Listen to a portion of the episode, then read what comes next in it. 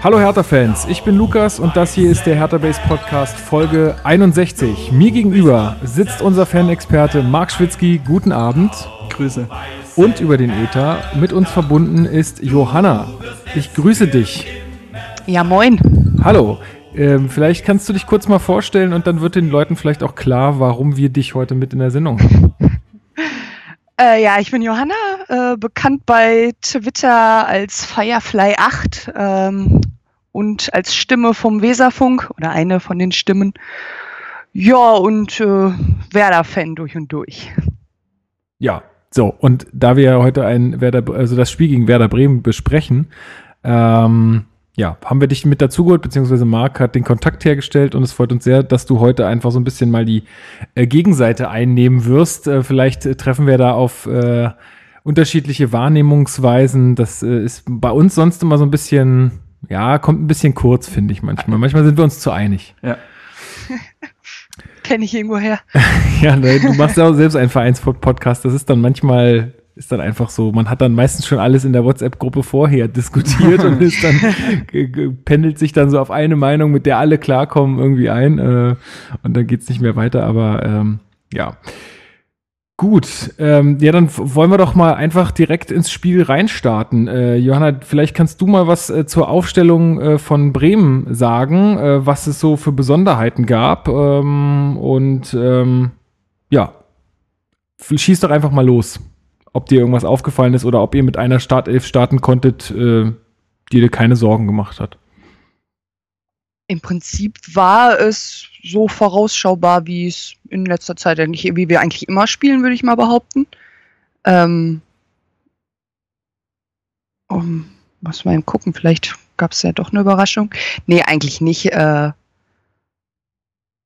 Pavlas im Tor ist ja nun mal gesetzt. Pavlas? Ja, äh, sein Spitzname, ah, Pavlenka. Okay. Pavlas, okay. Vielleicht sollte ich mal anfangen, nicht immer mit Spitznamen zu reden. ja, das kannst du ruhig machen. Dann, dann wir probieren wir, uns es zu entziffern. Dann wissen wir auch Bescheid. Du musst nur mal einmal sagen, wen du meinst, dann. ja. Nee, Pavlenka im Tor und dann Viererkette, Moisander, Velkovic in der Innenverteidigung. Also eigentlich war da nichts äh, Besonderes so aufstellungsmäßig. Mit welcher äh, Erwartungshaltung ist denn Bremen in dieses Spiel gegangen? Ich meine, äh, jetzt kann man natürlich etwas äh, befreiter darüber reden nach dem Sieg gegen Schalke, aber euch stand da das Wasser schon ein bisschen zum Hals, ne? Ja, also die Grundstimmung ist in Bremen ja recht entspannt, trotz ja da noch Platz 16. Ähm, ja, wahrscheinlich ein bisschen auch zu entspannt, kam es mir manchmal vor. Aber äh, ja, gegen die Hertha haben wir, ja, glaube ich, zuletzt 2006 verloren zu Hause. Deswegen waren wir echt mhm ziemlich entspannt sind wir in das Spiel gegangen und dachten, das wird heute eh was. Ähm, ohne jetzt euch schlecht machen zu wollen. Nö, alles ähm, gut, alles gut. aber ja, das Spiel hat uns ein bisschen was anderes gelehrt, im Endeffekt. Ähm, nö, sonst war das gegen Hertha eigentlich auch in den letzten Jahren ja ziemlich erfolgreich. Deswegen Mhm. Der Kofeld hat ja auch immer davon gesprochen, dass man jetzt gewinnen muss. Man muss jetzt gewinnen ja. und er, er, also er sagt das auch so deutlich, hat er, glaube ich, gesagt, ja. dass, er, dass man jetzt gewinnen muss. Ähm, ist natürlich in so einer Situation immer ein bisschen heikel, so, so zu reden, aber ähm, ich denke, du siehst es ähnlich wie er, oder? Ja, definitiv. Du hattest halt vorher die beiden Spiele gegen, erst gegen Hoffenheim und dann in München, dass du da jetzt nicht unbedingt mit sechs Punkten rausgehst, war uns ja eh klar, aber wir stehen nun mal unten drin und irgendwann musst du die Punkte holen. Und du spielst zwar gut, aber es kommt nie was bei rum. Und äh, deswegen war gegen Hertha eigentlich schon Sieg gefordert, aber hm, hm. hat ja nicht so geklappt.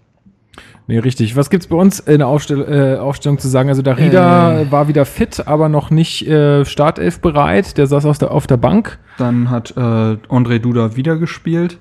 Genau. Äh, das auch bei ihm, bei ihm ist ja jeder äh, Einsatz zu erwähnen, so wenige wie es sind. Ähm, ja, Lustenberger in der Innenverteidigung, da hat man eigentlich spekuliert, dass vielleicht Torunariga, ach nee, der war nee. noch gesperrt, ne? Nein, to, nein, nein, nein, da verwechselt ja ganz viel. Äh, Torunariga war ja nur gegen Stuttgart gesperrt. Okay. Äh, und Lustenberger. Torunariga war gar nicht im, äh, im Kader. Doch, der, der wurde doch eingewechselt gegen Bremen. Lukas, aber warum Wo bist du gerade? Nee, Moment, aber warum schreibt denn Kicker, Reservebank, äh, Smarsch, Langkamp, Darida, Esswein und dann klar, sie führen sie nochmal bei den Einwechslungen auf. Aber warum schreiben sie dann den nicht bei der Reservebank mit hin? Das äh, musst du den Kicker fragen. Ja. Ähm, Das werde ich tun. ja, tu das. ähm, haben ja auch alle Twitter. Ähm, nee, aber äh, grundsätzlich war da jetzt, glaube ich, nichts mega Überraschendes dabei. Äh, Lustenberger war deswegen fraglich, weil er, glaube ich, unter der Woche so ein paar Tage nicht trainieren konnte, weil der irgendeinen Schlag abbekommen hat im Spiel davor. Äh, glaube ich, so war das. Aber er stand dann doch in der Startaufstellung.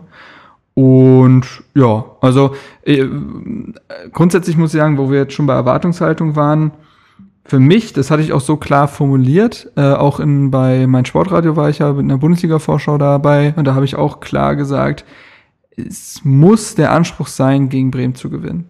So. Der, also in allen Ehren, was dort geleistet wird mit äh, Kofeld und ähm, all dem, muss es der Anspruch sein, dort zu gewinnen, beziehungsweise zumindest so aufzutreten. Man weiß ja nie, wie so ein Spiel läuft. Und mit Bremen sehen wir generell, wie Jona schon gesagt hat, nicht genial aus. Aber man muss zumindest mit, mit der Haltung auftreten, gewinnen zu wollen. So, und das habe ich von diesem Team erwartet, weil letztendlich gegen, wenn du nicht gegen den 16. gewinnst, so jetzt mal rein tabellarisch gesprochen, gegen, gegen so viele Mannschaften kannst du dann nicht mehr gewinnen. Ja, richtig. Und richtig, äh, ja. deswegen finde ich, das ist, mir wurde dann vorgeworfen teilweise, dass ich der Mannschaft zu viel Druck äh, ähm, geben würde. ja, vor allen Dingen du. Also, das ist natürlich auch ganz schön.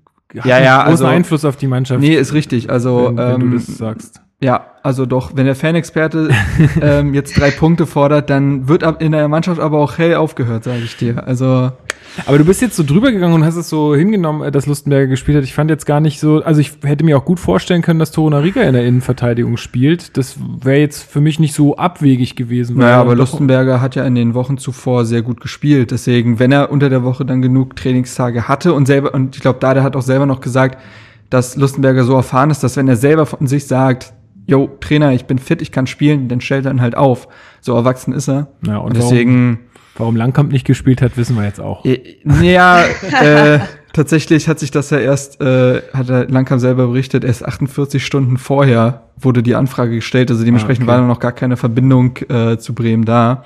Nee, aber das war ja, glaube ich, das Aus eines der ausschlaggebenden Spiele, dass kommen wir ja noch zu, Ja. aber dass für Lustenberger Toruna Riga kam und nicht Langkamp, war, glaube ich, für Langkamp der Moment, wo er gesagt hat, okay, warte, ich rechne mal durch, dann bin ich jetzt Verteidiger Nummer 5. Ähm, dementsprechend, ja, äh, gut. Aber ja, äh, ansonsten zur Aufstellung, glaube ich, nicht so viel zu sagen. Selke gegen seinen Ex-Verein, der hat ja jetzt gerade die Wochen äh, gegen die vielen Exes. Also der hat ja jetzt gegen Stuttgart gespielt, jetzt zuletzt gegen Hoffenheim, da hat er ja auch gekickt und halt gegen Bremen. Genau. Ja, genau. Ansonsten, äh, glaube ich, ist es von Anfang an so gewesen, um ins Spiel jetzt überzuleiten, dass äh, Bremen das Heft des Handelns in der Hand hatte. Aber Auf jeden Fall. sowas von. Also äh, nach nur einer Minute kann ja Bremen sogar in Führung gehen. Ja, durch Gondorf. Durch also, Gondorf der Pfostenschuss, der kann auch reingehen. So. Also da waren ja auch erstmal alle wach, glaube ich, vorm Bildschirm und auch in der Mannschaft hätte es eigentlich aufrütteln können. Und ansonsten muss man sagen, fand ich, also in der zweiten Halbzeit wurde es zwar besser, aber in der ersten Halbzeit unglaublich passiv von Hertha. Unglaublich passiv, den äh, Bremen komplett das Spiel überlassen. Ähm, dass du Bremen Ballbesitz geben willst, das ist schon okay, grundsätzlich auch als Auswärtsmannschaft. Aber so, ohne irgendeine eigene Initiative oder Spielkultur zu entwickeln, finde ich es komisch. Und man muss ja sagen, auch Max Kruse, der die treibende Kraft bei Bremen ist, der hat keinen Druck gehabt. Der konnte immer wieder so auf die 10, auf die 8 rutschen, die Bälle verteilen, ist doch so durchs Mittelfeld geschlendert. Der hatte keinen Druck. Und das, das verstehe ich nicht, dass man dem keinen, niemanden auf die Füße stellt. Ähm, ich muss gerade gucken, es gab noch mehr Chancen, äh, aber ich glaube, vorher passiert ja noch das vermeintliche Tor. Ja, wie hast, wie hast du das denn gesehen, Johanna? Die Situation zum vermeintlichen 1 zu 0. Ja, natürlich sah man auch aus der Ostkurve, dass da jemand im Mittelkreis liegt. Ähm, ja, und dann fällt halt das Tor, du jubelst und alles ist gut und plötzlich so ein Moment, der packt sich mal wieder ans Ohr, der Schiri und ist eigentlich schon ein sicheres Zeichen. Die Situation hatten wir ja schon im Heimspiel gegen Stuttgart.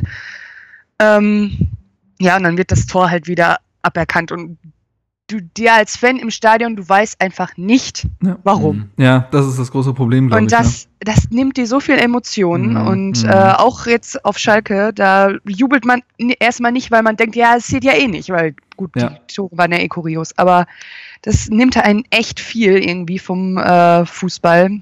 Absolut. Und äh, Ich meine, es war ja im Endeffekt auch die richtige Entsch äh, Entscheidung, dass das Tor nicht gegeben wurde. Nur, Ja, dass also- der Schiri das halt an sich vier Meter mit freier Sicht nicht sieht, das Voll, das, das, Das ist dann halt das auch, ich Das ist richtig krass. Also der stand ja wirklich, der hatte ja absolut perfekte Sicht auf die ganze Ja. Situation und dass er es dann nicht gibt, ich meine, ich weiß nicht, dann muss er kurz einen Aussetzer gehabt haben in der, in der Sekunde. Vielleicht gibt es jetzt auch diesen psychologischen Effekt, dass wenn du quasi Papa im Rücken hast, aka der Videoschiedsrichter Ja. in Köln, bist du vielleicht auch ein bisschen unachtsamer. Also ich sag, ich würde nie sagen, dass es jemand aktiv macht, aber ich glaube schon im Unterbewusstsein weißt du, da wenn da noch eine kontrollierende Instanz ist, dann äh, kann da mal einer durchrutschen so. Ähm, ich glaube auch für, bitter für Bremen war, dass das ja alles so lange gedauert hat. Also Ja. äh, die waren ja schon mit dem Torjubel fertig so ungefähr. Und äh, dann hat sich das ja erst entschieden. Ja gut, aber Das es muss halt- ja, aber es muss ja, es musste ja abgewartet werden äh, sozusagen, weil wenn danach kein Tor fällt, dann wird auch nicht mehr, also dann Aber der wäre- hat doch nie, ja, aber wäre er ja hat die nicht gelbe, geprüft wo, äh, worden. Ach so. Weißt du, also es, würde, Ah. es wird ja nur geprüft, wenn das, wenn Ja. das Tor fällt und dann hat er den Hinweis bekommen. Weil Wenn das Tor nicht gefallen wäre, dann wär, hätte es da keinen. Ja, ja, aber ich glaube schon, dass, so hingenommen worden. aber der Schiedsrichter hat sich das, glaube ich, selber nochmal angeguckt. ja. Und das hat ziemlich lange gedauert. Aber gut, Ja. letztendlich, wie Johanna schon gesagt hat, die vollkommen richtige Entscheidung. Äh, gelbe Karte dann für Delaney und Freistoß für Hertha. Äh, wo Junusovic äh, interessanterweise nach dem Spiel gesagt hat, ah, war ein ganz normaler Luftzweikampf, da habe ich nichts gesehen. Also hätte man noch weiterlaufen lassen können, wo ich dachte, ja, dass Lustenberger danach äh, drei, drei. Tage mit Gehirnerschütterung flach lag, ist vielleicht ein Indiz dafür, dass es doch nicht so ganz äh, Ja, ich glaube, er hat sich das aber auch noch nicht äh, wieder Ja, ja. angesehen, nachdem, äh, oder wo er das gesagt Du, hat. ich, ich werf äh, Spielern, da hatten wir schon Diskussion mit Gomez, ich werf Spielern bei den Interviews direkt nach dem Spiel eh wenig vor, weil da sehr wenig Sauerstoff im Hirn ist. äh, da sollte man, glaube ich, nicht zu viel äh, die Wörter auf die äh, Goldwaage legen. Aber ja, letztendlich richtige Entscheidung. Hertha mit dem Schrecken davongekommen. Ja, ich, also ich wollte noch zum, zum Videoschiedsrichter sagen, ich weiß nicht, also ich, ich finde es ganz, ich finde es eigentlich total einfach, den Fans im Stadion mitzuteilen, Ja. was passiert ist, weil letztendlich kann der Schiedsrichter, die haben ja alle vorhin Kontakt, dann gibt er dem äh, vierten Schiedsrichter draußen ähm, Der hört einfach mit. ein Signal und dann gibt's ähm, dann gibt's eine kur also dann sagt der kurz ja hier die und die Situation deswegen wird das Tor zurückgenommen es kann ein Satz sein das muss ja nicht äh, erklärt werden und dann äh, also zum Beispiel Foulspiel äh, an der Mittellinie Muss ja nicht sagen, ähm, Ellenbogen gegens nee, Gesicht. sondern einfach so. Foulspiel Ja. an der Mittellinie deswegen wird das Tor zurückgenommen das kann ja der Stadionsprecher dann durchsagen und fertig so Reicht doch. also dieser ganz neutral, da gibt's ja immer einen Stadionsprecher, der, der quasi so für die Fans da ist und dann gibt's immer einen, der Einen die gegnerischen Tore neutralen, ja, ja. ansagt. Ja, ja. Und der könnte das ja machen, der könnte ja einfach sagen, fauler Mittelkreis äh, und Tor wird zurückgenommen. So. eben. Und dann weiß auch jeder Fan Bescheid, dass es natürlich alles lange dauert. Ich glaube, das ist eine Sache, das, darüber können wir uns tausendmal beschweren, aber das ist eine Sache, die müssen wir ähm, Es geht ja auch nur der um Fairness halber einfach hinnehmen. Ja, und es geht ja auch nur darum, erstmal so eine, was, etwas Vages zu haben, woran du dich festhalten kannst als Fan, weil wir haben alle unser Handy dabei. Spätestens in zehn Minuten schreibt uns jemand irgendwo auf WhatsApp, yo, war richtig, war nicht richtig. Dann wissen wir ja Bescheid, aber es geht ja um den Moment. Und wenn einem das dann so, wenn man da die ganze Zeit so im Ungewissen ist, äh, macht dann ja fertig. Also, das habe ich auch damals, ich war, ohne zu weit auszuholen zu wollen, ganz am Anfang, äh, als der Videoschiedsrichter eingeführt wurde, fand ich das gut. Also ich war für den Videoschiedsrichter. Mittlerweile bin ich klarer Gegner. Ähm, und ich habe und weil ich auch unterschätzt habe, wie viel und das hat Johanna ja schon gesagt, wie viel Emotion das aus dem Spiel nimmt. Wenn du nicht mehr zu 100% jubeln kannst, weil du im Hinterkopf haben musst, Moment mal, ist das jetzt so? Das hatte ich auch gegen Hannover mit Kalu, wo ich dachte, Aber gut, also ich, ich habe bei dieser Szene äh, sofort gesehen, das ist ein Foul da Ja, im aber- ja, und aber dann habe ich gedacht, wenn jetzt das Tor fällt, dann muss es zurückgenommen aber das ist ein. Fall. Es gibt ja schon genug andere Ja, ja. Fälle und besonders wie gesagt, wenn du im Stadion bist, da siehst du das ja nicht. Ja, klar, dann, dann ist es wieder was ganz anderes. Und das habe ich unterschätzt, aber ja, äh, ich glaube, die Szene können wir dann abschließen, war alles richtig entschieden. Und äh, ja, kurz vor der Pause habe ich mir noch einen Schuss von Kruse aufgeschrieben. Der wäre sehr gefährlich geworden, den hat er mit einem Vollspann genommen Mhm. äh, und den hat Stark noch über die Latte zur Ecke gelenkt. Also der hätte sich, also Kraft hat zwar mega Reflexe, aber das wäre auch für ihn, glaube ich, interessant geworden. Ja. Äh, Wie, wie, also hat, ja. wie, hast, wie hast du denn äh, Gondorf im Speziellen und auch Kruse? Also Kruse, weil, weil er halt so, naja, ich will nicht sagen, aber vor dem hat jede gegnerische Mannschaft so ein bisschen Angst. Schon, ja. Und ähm, wie hast du den wahrgenommen, Johanna? Und wie hast du Jerome Gondorf äh, wahrgenommen, der ja auch seine äh, vielen Möglichkeiten in dem Spiel hatte? Ja, Jerome trifft gerne Aluminium. Mhm. Das ist mittlerweile, glaube ich, allen klar. Äh, nee, der macht wirklich Spaß. Also, das hätte ich bei der Verpflichtung damals nicht unbedingt erwartet, muss ich zugeben. Ähm, ja, er ist, er ist nicht der typische Torjäger, hat aber gefühlt in jedem Spiel seine drei bis fünf Torchancen mittlerweile und äh, ja, muss scheinbar gegen die Bayern spielen, um zu treffen. Ähm, ja, stimmt, da hat er ja getroffen. Nee, der hat, macht ähm, wirklich gutes Spiel oder wirklich gute Spiele und ähm, ja, Kruse. Ich glaube, zu ihm muss ich gar nicht viel sagen.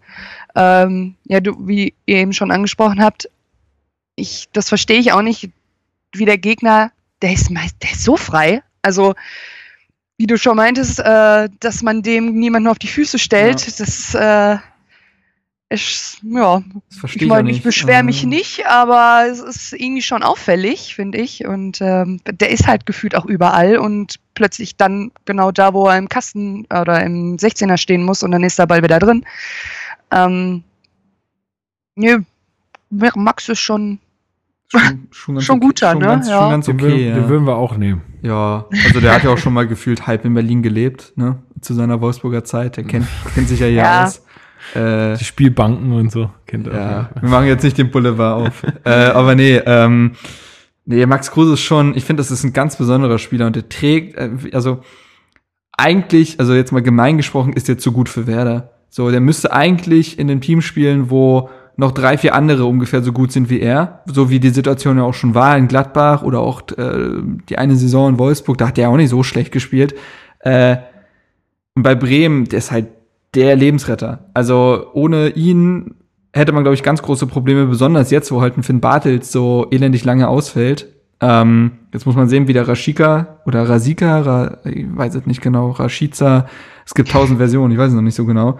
Äh, Mal sehen, wie der sich macht, aber grundsätzlich äh, hat man auch in dem Spiel gesehen, äh, kaum jemand zieht in einer Mannschaft, glaube ich, so die Fäden wie Max Kruse bei Bremen. So, und ja. da verstehst du dann halt nicht, ey, du stellst, du hast doch, wir haben mit Meier und Schäbrett gespielt, besonders Schäbrett, du sagst Schäbrett vorm Spiel, Alter, dem folgst du bis auf die Toilette und dann macht der das. Der läuft doch auch seine 13 Kilometer, ja, wenn es sein muss. Und äh, gegen Mannschaften wie Dortmund oder Bayern spielen wir auch klar mit Manndeckung. Dann machst du es halt auch in so einem Spiel. Ähm, aber gut, äh, am Ende haben wir ja die Null, die Null gehalten, irgendwie. Aber grundsätzlich äh, hat man da schon mit dem Feuer gespielt, Max Kruse da ständig so viel Platz zu lassen. Ja. Aber, ja. Das also war die erste Halbzeit. Ich habe jetzt, also auch in der zweiten Halbzeit habe ich eigentlich nur irgendwie auffällig, äh, auffällige Chancen von, äh, von Bremen äh, mir notiert, bis auf eine von uns. Da können wir gleich noch zu kommen, aber sonst äh, saß ich auch die ganze Zeit hier und habe äh, nur gesagt, ja, also wenn jetzt das 1-0 fällt, dann können wir uns definitiv nicht beschweren. Das ist einfach, das wäre die, nicht zurückgekommen. Das wäre die logische Schlussfolgerung gewesen, einfach. Und das, das wäre so ein Spiel wie immer in Bremen gewesen. Also, ja. dass wir da immer so auftreten. Deswegen habe ich auch äh, beim letzten Podcast mich nicht äh, zu einem Siegtipp hinreißen lassen, weil ich einfach wusste, ich meine, klar, so wie du gesagt hast, es muss der Anspruch irgendwie von Hertha sein, auch mit dem Kader und so mit den Strukturen, die wir jetzt aktuell geschaffen haben, muss da irgendwie der Anspruch sein, dass man da versucht oder gewinnen will äh, und auch so selbstbewusst sein kann, äh, dass man das sagt. Ähm, aber es war klar, dass das äh, irgendwie nicht reichen wird am Ende. Und es hat auch verdient nicht gereicht. Und ich finde, das ist absolut äh, glücklicher Punkt gewesen dann letztendlich, ähm, auch wenn man dann letzte Szene sieht. Ja. Ich habe äh, also die erste Chance in der zweiten Halbzeit, die ich mir aufgeschrieben habe, ist dann von Hertha auch. Ähm, Ibišević wurde ja eingewechselt für Selke, der sehr blass geblieben ist. Wie, äh, da sind ein paar Pfiffe gewesen. Wie stehst du denn zu dem, Johanna? Also hast du äh, auch gepfiffen oder warst du? Nein. Nein, also wenn er ein Ex-Spieler von uns nicht verdient hat, auszu, äh, ausgepfiffen zu werden, dann ist es Davy. Ähm, aber ich glaube, die Pfiffe kamen auch alleine dadurch, weil er sich einmal äh, ja schön auch noch vor der Ostkurve so eine dämliche Schwalbe geleistet hat. Und äh, bei einem Freistoß an der Mittellinie ja, ja. von Velkovic, glaube ich. Er hat auch ja, die gelbe bekommen. Mhm. Ja, also das sind halt so Dinge, pff, lass es und du kriegst keinen einzigen Pfiff, wenn du ausgewechselt wirst. Ich meine, auch es gibt auch ein paar Deppen bei uns äh, unter den Fans, die halt meinen, pfeifen zu müssen, aber. Ja, ich meine, äh, ich glaube, bei ihm spielt erstens eine Rolle, dass er, ja, dass er von Bremen geht, ist die eine Sache, aber ich glaube, viele tragen es einem Spieler nach, wenn er zu Leipzig wechselt. Ja, ähm, aber mein Gott, den Wechsel damals hat auch der Verein forciert, deswegen. Pff. Ja, der hat ja sehr viel Geld gebracht, so ist nicht. Eben. Ähm, und ich, also das haben wir jetzt schon öfter festgestellt, dass Hit, äh, Davy Selke äh, ein ganz schöner Hitzkopf auf dem Feld ist. Also er ist noch kein, er ist kein Ibišević, bei dem man jetzt die ganze Zeit denkt, ja gut, äh, wenn er so weitermacht, fliegt er noch vom Platz oder er, oder er tut es. So ist es nicht. Aber ja, der hat schon Bock die ganze Zeit so mit Trash Talk und hier ein bisschen Rangelei und hier ein bisschen, äh, also das ist schon, äh, äh, ja, ein Hitzkopf passt, glaube ich, ganz gut und besonders dann so gegen die alte Liebe will man dann vielleicht doch noch mal ein paar Prozent drauflegen. Das haben wir, glaube ich, bei Bischofitsch auch schon gehabt gegen Hoffenheim und Stuttgart. Mhm. Äh, da ist er auch immer wie völlig Banane übers Feld gerannt. Ähm, aber ja, apropos Ibišević dann, äh, da habe ich mir die erste Chance notiert in der zweiten Halbzeit. Unglaubliche Einzelaktion von Lazaro. Also ich glaube, Gebre Selassie hat sich davon immer noch nicht erholt. Der sitzt immer noch das zu Hause da und fragt, fragt, sich, wo der Ball geblieben ist. Also das war wirklich. Ich habe so abgefeiert in dem Moment, weil sowas siehst du in der Bundesliga auch kaum noch. Die, die Spieler trauen sich das ja auch kaum noch, dann, weil es geht ja immer um Passstaffetten und hm, aber diese Einzelaktion, ja, das kann man mal machen. Ähm, ja, vor allen Dingen, wenn wenn Ibišević das irgendwie ja, kriegt, den besser zu verarbeiten, halt dann nicht. ist das halt ein mega Tor. Also. Der trifft mit dem Schienbein und haut dann über die Latte. Also da muss man auch sagen, Herthas Plus ist ja eigentlich immer die Chancenverwertung, aber mhm. in der mhm. Rückrunde lassen wir Dinger liegen, auch gegen Stuttgart, gegen Dortmund. Kann es nicht sein, auch jetzt gegen Hoffenheim wieder. Mhm. Äh, also das ist ein Riesenproblem und das ist eigentlich fast, da hat ja Kofeld auch nach dem Spiel das gut gesagt, ist eigentlich so ein Spiel, wo der Ball reingehen muss. Und mhm. Hertha hier gewinnt und keiner weiß wie. Ja, Eigentlich hätte es ja. noch zum Spielverlauf gepasst. Und ja, Ibišević machten dann einfach nicht. Das war mega bitter. Wie gesagt, auch da hätte die Aktion von Lazaro belohnt werden können. Aber ja, äh, das war dann, das war es dann auch wieder bei Hertha. Also ich, das äh, war auch wirklich das Einzige, an was ich mich erinnern kann. Duda offensiv. hatte noch, Duda hatte noch einen Schuss in der ersten Halbzeit übers Tor. Das war nicht gefährlich, aber ja. zumindest er, er, es war, es war Leben da ja. irgendwie. Aber ja, dann in der 70. Minute Doppelchance Werder, da hat's wieder richtig gebrannt. Also Flanke auf Gebre Selassie, da haben wir Riesenglück, dass er den Ball nicht drückt, sondern irgendwie, ja, also er köpften halt, aber den mussten viel platzierter bringen. Ich hätte mich als Bremer übertrieben aufgeregt. Klar, Kraft ist dann auch da, aber dass der, also der hatte gar keinen Druck hinterm Ball. Ja, und wie Johanna schon gesagt hat, Gondorf trifft gerne den Pfosten, da hat er ja wieder getroffen. Also, boah, spätestens dann musste eigentlich sagen, das kann doch nicht sein, dass diese Mannschaft hier nicht aufwacht. Mhm. Und für Bremen, ja, das waren so, glaube ich, die Doppelchance, wo auch spätestens gesagt wird, ja, eigentlich müsste man das Ja, ich glaube, danach, danach kam aber auch äh, der Kommentar neben mir, hier fällt heute kein Tor mehr. Ja, ja, Wenn das so nicht Spiel, reingeht, ne? genau. und da sind, wir sind auch alle kollektiv zusammengebrochen ja, bei der, ja. also wirklich. Also wenn ihr da schon zusammengebrochen seid, dann weiß ich ja nicht, was bei der letzten Aktion passiert ist. Ja, das, das, kam ja dann auch noch. Ah. Ja, ähm, genau, Nachspielzeit dann. 92. oder 93. sogar. Ja, Chance Eggestein, der auch schon den, das vermeintliche 1 0 gemacht hat, der den hat danach auch nicht gut geschlafen, glaube ich. Äh, schießt und Toro Nariga klärt auf der Linie. Also Mit seinem Arsch. Kann man so sagen, ja. Also da äh, hat er alles hingehalten, was er hat und äh, wir kriegen diesen Punkt irgendwie, wie da der gesagt hat, wir haben ihn geklaut. Ja, das ist so, weil rechtmäßig hat er uns nicht gehört. Aber äh, ja, ich glaube, als Bremer, ich weiß nicht, was ich danach gemacht hätte. Also, ja, äh, unglaublich, äh, unglaublich glücklicher Punkt. Mir ist komplett schleierhaft, wie Hertha solch einen Auftritt äh, zeigen konnte, sich so hat wegdominieren lassen, als wenn wir gegen Barcelona spielen. Und Bremen, muss man sagen, ja. Wie war das Gefühl danach, Johanna? War das eher so ein Mann, wir können's doch und es sind so viele offensive Aktionen gewesen und wir müssen den Ball jetzt nur noch reinschießen oder war es eher noch so, dass es eher so in die negativere, äh, also dass es eher so, oh, wir kriegen's einfach nicht gebacken. Also was, wo, was hat so ein bisschen überwogen? Klar, dass man enttäuscht war, aber bei mir definitiv letzteres, weil also ich war ziemlich fertig danach, muss ich zugeben, und habe gedacht, ey, ganz ehrlich, wenn wir gegen Hertha nicht gewinnen, gegen wen sollen wir denn dann gewinnen? Ja, das hast du auch geschrieben, wo ich so dachte, ja, irgendwie hat sie ja doch. Ich wollte, erst ja. war ich, ja. erst, dacht, erst dachte ich so, ey, was soll Und dann dachte ich mir, ja, wobei, stimmt Ja, vor allen Dingen, wenn du dir dann das Spiel halt dann nochmal vor Augen hältst ja. und äh, wenn du dann weißt, ja, nächste Woche geht's auf Schalke und dann, ja, gut, da haben wir jetzt schlauer. gewonnen, aber ähm, genau, aber ist ja auch lustig, dass zu dem Zeitpunkt war das echt so, nee, also aber wir so spielen ist, echt gut, aber es will irgendwie nicht klappen, dass wir mal drei Punkte uns holen. Aber so ist dann der Fußball, ne? Ihr liefert dann eine grottige Partie auf Schalke ab und gewinnt ja. das Ding aber. Also So, so, das nehmt ihr wahrscheinlich bis zum Saisonende ein bisschen schlechter Fußball zu spielen und dafür aber die Punkte zu holen. Bin ich voll dabei. ja. Das machen wir schon seit Ewigkeiten. Ne? Drei Saisons. Das ist das ist Konzept ja, wahrscheinlich, bei uns. Wahrscheinlich haben wir uns deswegen jetzt Lamka, äh, Langkamp geholt, damit der uns die Mentalität ein bisschen reinbringt. Genau. Ja. Der hat es lang genug mitgemacht. Genau. Das sollte, ja. Und der war auch nicht unbeteiligt, dass das teilweise ein bisschen langsam war. Aber äh, ja, äh, noch die, ich habe danach noch zumindest ein paar positive, positive Dinge wollte ich mir dann doch noch notieren aus dem Spiel. Wirklich? Ja, pass auf. Also ich habe ich hab vier Punkte. Also erstens. Musst ins Mikrofon reden. Also auch wenn erstens, du da ja, ja. der Tablet Also erstens Kraft weiterhin 1A ja. Jahrsteinersatz. Muss man sagen. Weiterhin unglaublich gut gespielt, hat er jetzt auch gegen Hoffenheim überragend gehalten. Also es, wir haben eine eine der besten Total-Situationen der Liga, würde ich meinen. Äh, zweitens, Torunariga konnte, ah, war ja generell ein sehr gutes Spiel von ihm. Also er hat da davor auch sehr viel abgelaufen, weggeköpft und äh, dann auch noch das Ding am Ende zu retten. Das gibt ihm mega viel Selbstbewusstsein und hat ja auch dazu geführt, dass er dann jetzt äh, gegen Hoffenheim gespielt hat. Ähm, Lazaro bleibt in guter Form. Wenn irgendwas bei Hertha offensiv geht, dann bei ihm oder durch ihn. Und äh, Duda hat zumindest Ansätze gezeigt. Also wenn irgend, also ja, wenn irgendwie Spielkultur in ein paar Sekunden zumindest im Spiel zu sehen war, dann war Duda meistens beteiligt durch seine Ballsicherheit. Das, der spielt auch mal einen etwas riskanteren Pass.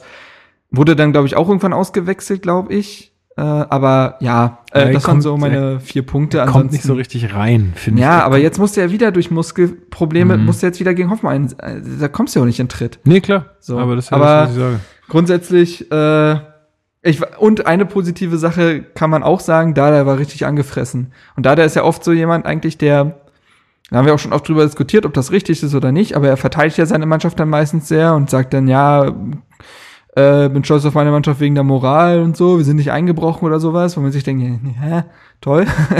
äh, aber der war nach dem Spiel direkt bei Sky dann auf dem Feld noch interviewt worden und war richtig angefressen und meinte, mhm. besonders in der ersten Halbzeit haben wir uns das überhaupt nicht so vorgestellt und äh, ja, das fand ich gut, dass der da klare Worte gewählt hat. Äh, ansonsten gab es ja nicht viel Gutes. Welche positiven Punkte nimmst du denn mit, Johanna, aus so einer Partie?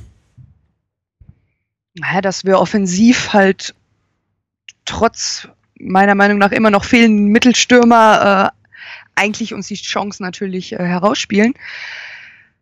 Ähm, ja, und das unter Kofeld eigentlich, äh, eigentlich läuft aber dass wir halt die Torchancen, gerade gegen euch hatten wir ja genug, ja. dann auch mal verwerten sollten.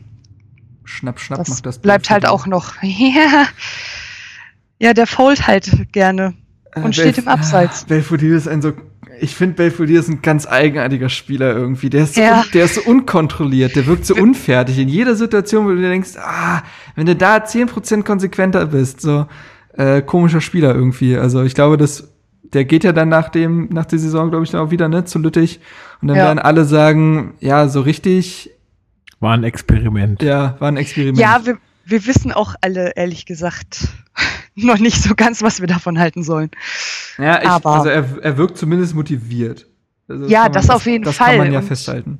Er hat auch in jedem Spiel ein paar Aktionen, wo du denkst, geil, mach weiter so. Mhm. Und ähm, ich meine, im Pokal hat er uns ja auch in zwei Spielen weitergeschossen. Also wenn er es morgen wieder macht, gerne.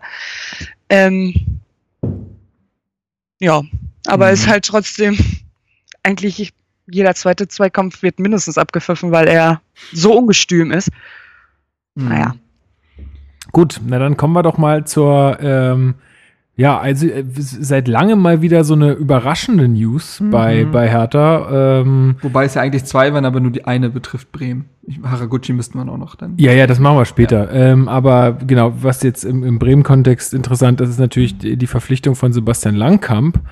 Äh, kam für, glaube ich, alle Hertha-Fans mega überraschend. Und du Schock sagtest ja jetzt auch gerade, dass das Langkamp anscheinend auch 48 Stunden ja, erst ja. vorher Bescheid wusste. Ähm, also das ging alles total schnell und wahrscheinlich wird es so gewesen sein, wie du sagst, dass äh, er einfach gemerkt hat, wow, ich äh, bin recht abgemeldet hier. Und er, also das muss man ja mal wirklich auch einfach so ganz deutlich nochmal herausstellen, der Mann ist ein super Verteidiger. Ja. Dem fehlen vielleicht aufgrund seines Alters oder ja, einfach auch so gewisse Dinge, aber er ist ein absolut solider Erstliga-Innenverteidiger. Gar keine Frage. Ich würde nie Bauchschmerzen haben, wenn der in, in der Innenverteidigung bei uns steht. Also würde ich niemals auf die Idee kommen, irgendwie Ja. zu sagen, ja, oh, jetzt äh, sind wir aber Jetzt schwächer brennt der besetzt Laden, oder aber. so. Also da habt ihr einen guten Fang gemacht, auf jeden Fall. Also ja, äh, ich habe da ja, also an dem Tag musste ich ja auch für Bremen so ein bisschen oder für Bremer so ein bisschen den Informationsdienst spielen, weil mich dann viele gefragt haben, na, wie ist denn der und so. Äh, grundsätzlich habe ich auch gesagt, also ähm, ich meine, der Mann hat 120 Spiele für Hertha gemacht. Der war viereinhalb Jahre eine prägende Figur hier. Ähm, und menschlich würde ich niemals was auf den kommen lassen. Ein großartiger Typ. Äh, also wahnsinnig sympathisch, bodenständig, humorvoll, äh, übernimmt Verantwortung. Also äh, so ein Musterprofi, wie du ihn dir vorstellst, wie du ihn im Team haben willst. Er hatte jetzt einfach das Problem, dass er einfach die schlechteste Hinrunde seiner oder schlechteste Halbserie seiner Hertha-Zeit gespielt hat. Besonders die Auftritte in der Europa League waren dann meistens nicht so glücklich. Da hat er ja auch einige Elfmeter verursacht. Ähm, aber Ja, und dann ist hat sich halt- alles nichts, wo man nicht mehr rauskommen kann, ne? Nee, aber äh, wenn aber Niklas Stark hat sich dann halt vor ihn gespielt und hat sich da dann auch festgespielt auf der und Dada will ja immer einen Linksfuß für die linke Seite und Rechtsfuß für die rechte Seite. Das heißt, er konkurriert einfach mit Stark und kann nicht auf die andere Position gehen, wo ja auch in der Theorie ein Karim Rek spielt, wo ein Lustberger super äh, Spiele gemacht hat und halt auch ein Jordan Torana Riga da ist. Also es hat sportlich Ja, es ist auch, passt auch super zur Philosophie von Hertha, einfach den Jungen jetzt die Chance Ja. zu geben, auch Toro Nariga ein klares Signal zu geben. Pass auf. Ja. Du bist jetzt hier der Mann, der gefordert ist, äh, wenn es dazu kommt. Also ähm, ja, einfach genau, genau die, die Strategie, die sie jetzt haben, äh, konsequent damit Genau. weiterverfolgt. Und äh, am Ende des Tages kriegst du für einen, also laut Bild, äh, kriegst du für einen 30-Jährigen, der noch anderthalb Jahre Vertrag hatte, was nicht so viel ist, der nicht mehr gesetzt war, also überhaupt nicht, und der ablösefrei damals kam aus Augsburg, zweieinhalb Millionen. Und dann denkst du dir, okay, da können wirklich alle Seiten mit leben. Langkamp kriegt eine neue Aufgabe, wird wieder Verantwortung übernehmen können, wahrscheinlich bei einem Verein. Bremen kriegt einen mehr als soliden Innenverteidiger und Hertha macht den Platz äh, frei für Torunariga und kriegt am Ende sogar ein paar Taler noch zugeschoben. Also, das ist eine Win-Win-Win-Situation, würde ich meinen. Ähm, was erwartest du denn jetzt, Johanna? Gegen wen muss er sich denn da behaupten? Oder hattest du den Eindruck da vor dem Wechsel, dass es da Bedarf gab auf den Positionen? Wie, wie schätzt du das ein? Naja, nachdem die Meldung über Sané kommt, dass äh, er ja quasi hier nichts mehr zu suchen hat, äh, da war klar, dass noch was passieren muss, aber es war vorher war ja Taski oft im Gespräch und ähm, schon bevor die Sache mit Sané kam. Ähm, auch für uns kam Langkamp dann natürlich komplett überraschend. Äh, und zu, ich bin sehr zufrieden. Ich meine, gut, er hat jetzt, glaube ich, fünf Sekunden auf Schalke gespielt. Äh, und Es war so unwirklich, ihn in, äh, im Bremer Klamotten jubeln zu sehen. Das war eigenartig. Ja. er hat sich ja direkt an der Hand verletzt beim Jubeln. Echt? Ja, Wurde heute auf der Pressekonferenz gesagt. Du siehst, der Mann gibt 100 Prozent. Ja, läuft. Ähm, nee, ich äh, freue mich echt. Äh, ja, ich glaube, Moisander-Position wäre dann sein. Ja, neben kommt er nicht vorbei. Moisander ist gesetzt. Wenn der nicht verletzt ist oder gesperrt ist, wird er spielen. Ich kann mir halt vorstellen, Velkovic hatte jetzt zum Beginn der Rückrunde so ein paar Unsicherheiten, dass er, oder wenn wir, wir spielen ja auch gerne mal mit Dreierkette, dass er dann Mhm. dazu kommt.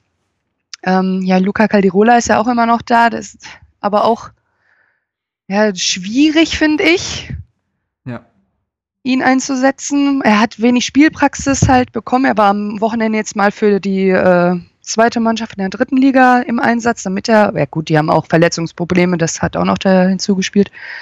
Ähm, aber ich glaube, er ist auf jeden Fall jetzt auch Nummer drei in der Innenverteidigung und da wir halt gerne auch mal Dreierkette spielen, wird er, Mhm.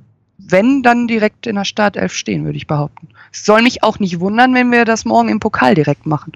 Langkamp äh, hat ja noch nie in der Dreierkette gespielt. Bei Hertha gab es das ja noch nie. Aber ich, ich, ich stelle mir das sehr interessant vor, weil ich glaube, das könnte so ein, also muss man jetzt den Vergleich, muss man nicht komplett antreten, aber es könnte so einen Naldo-Effekt geben, der in der Viererkette immer so ein bisschen wackelig ist, weil der immer so sehr viel Raum verteidigen muss. Aber als auf Schalke auf, zu Dreierkette umgestellt wurde, ist der ja leistungstechnisch explodiert, weil der einen ganz klar, klaren, Zub, äh, ganz klaren Bereich hatte, den er nur decken muss.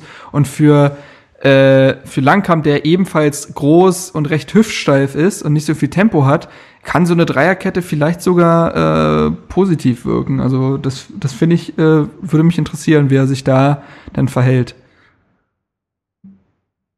Ja, mich auch. Also ich kann wirklich auch äh, gar nicht viel so zu ihm sagen, weil er, ich kannte den Namen natürlich, hatte ein Bild vor Augen. Ähm, aber so im ersten Moment konnte ich gar nicht viel zu ihm sagen, als der Wechsel dann kam, muss ich zugeben.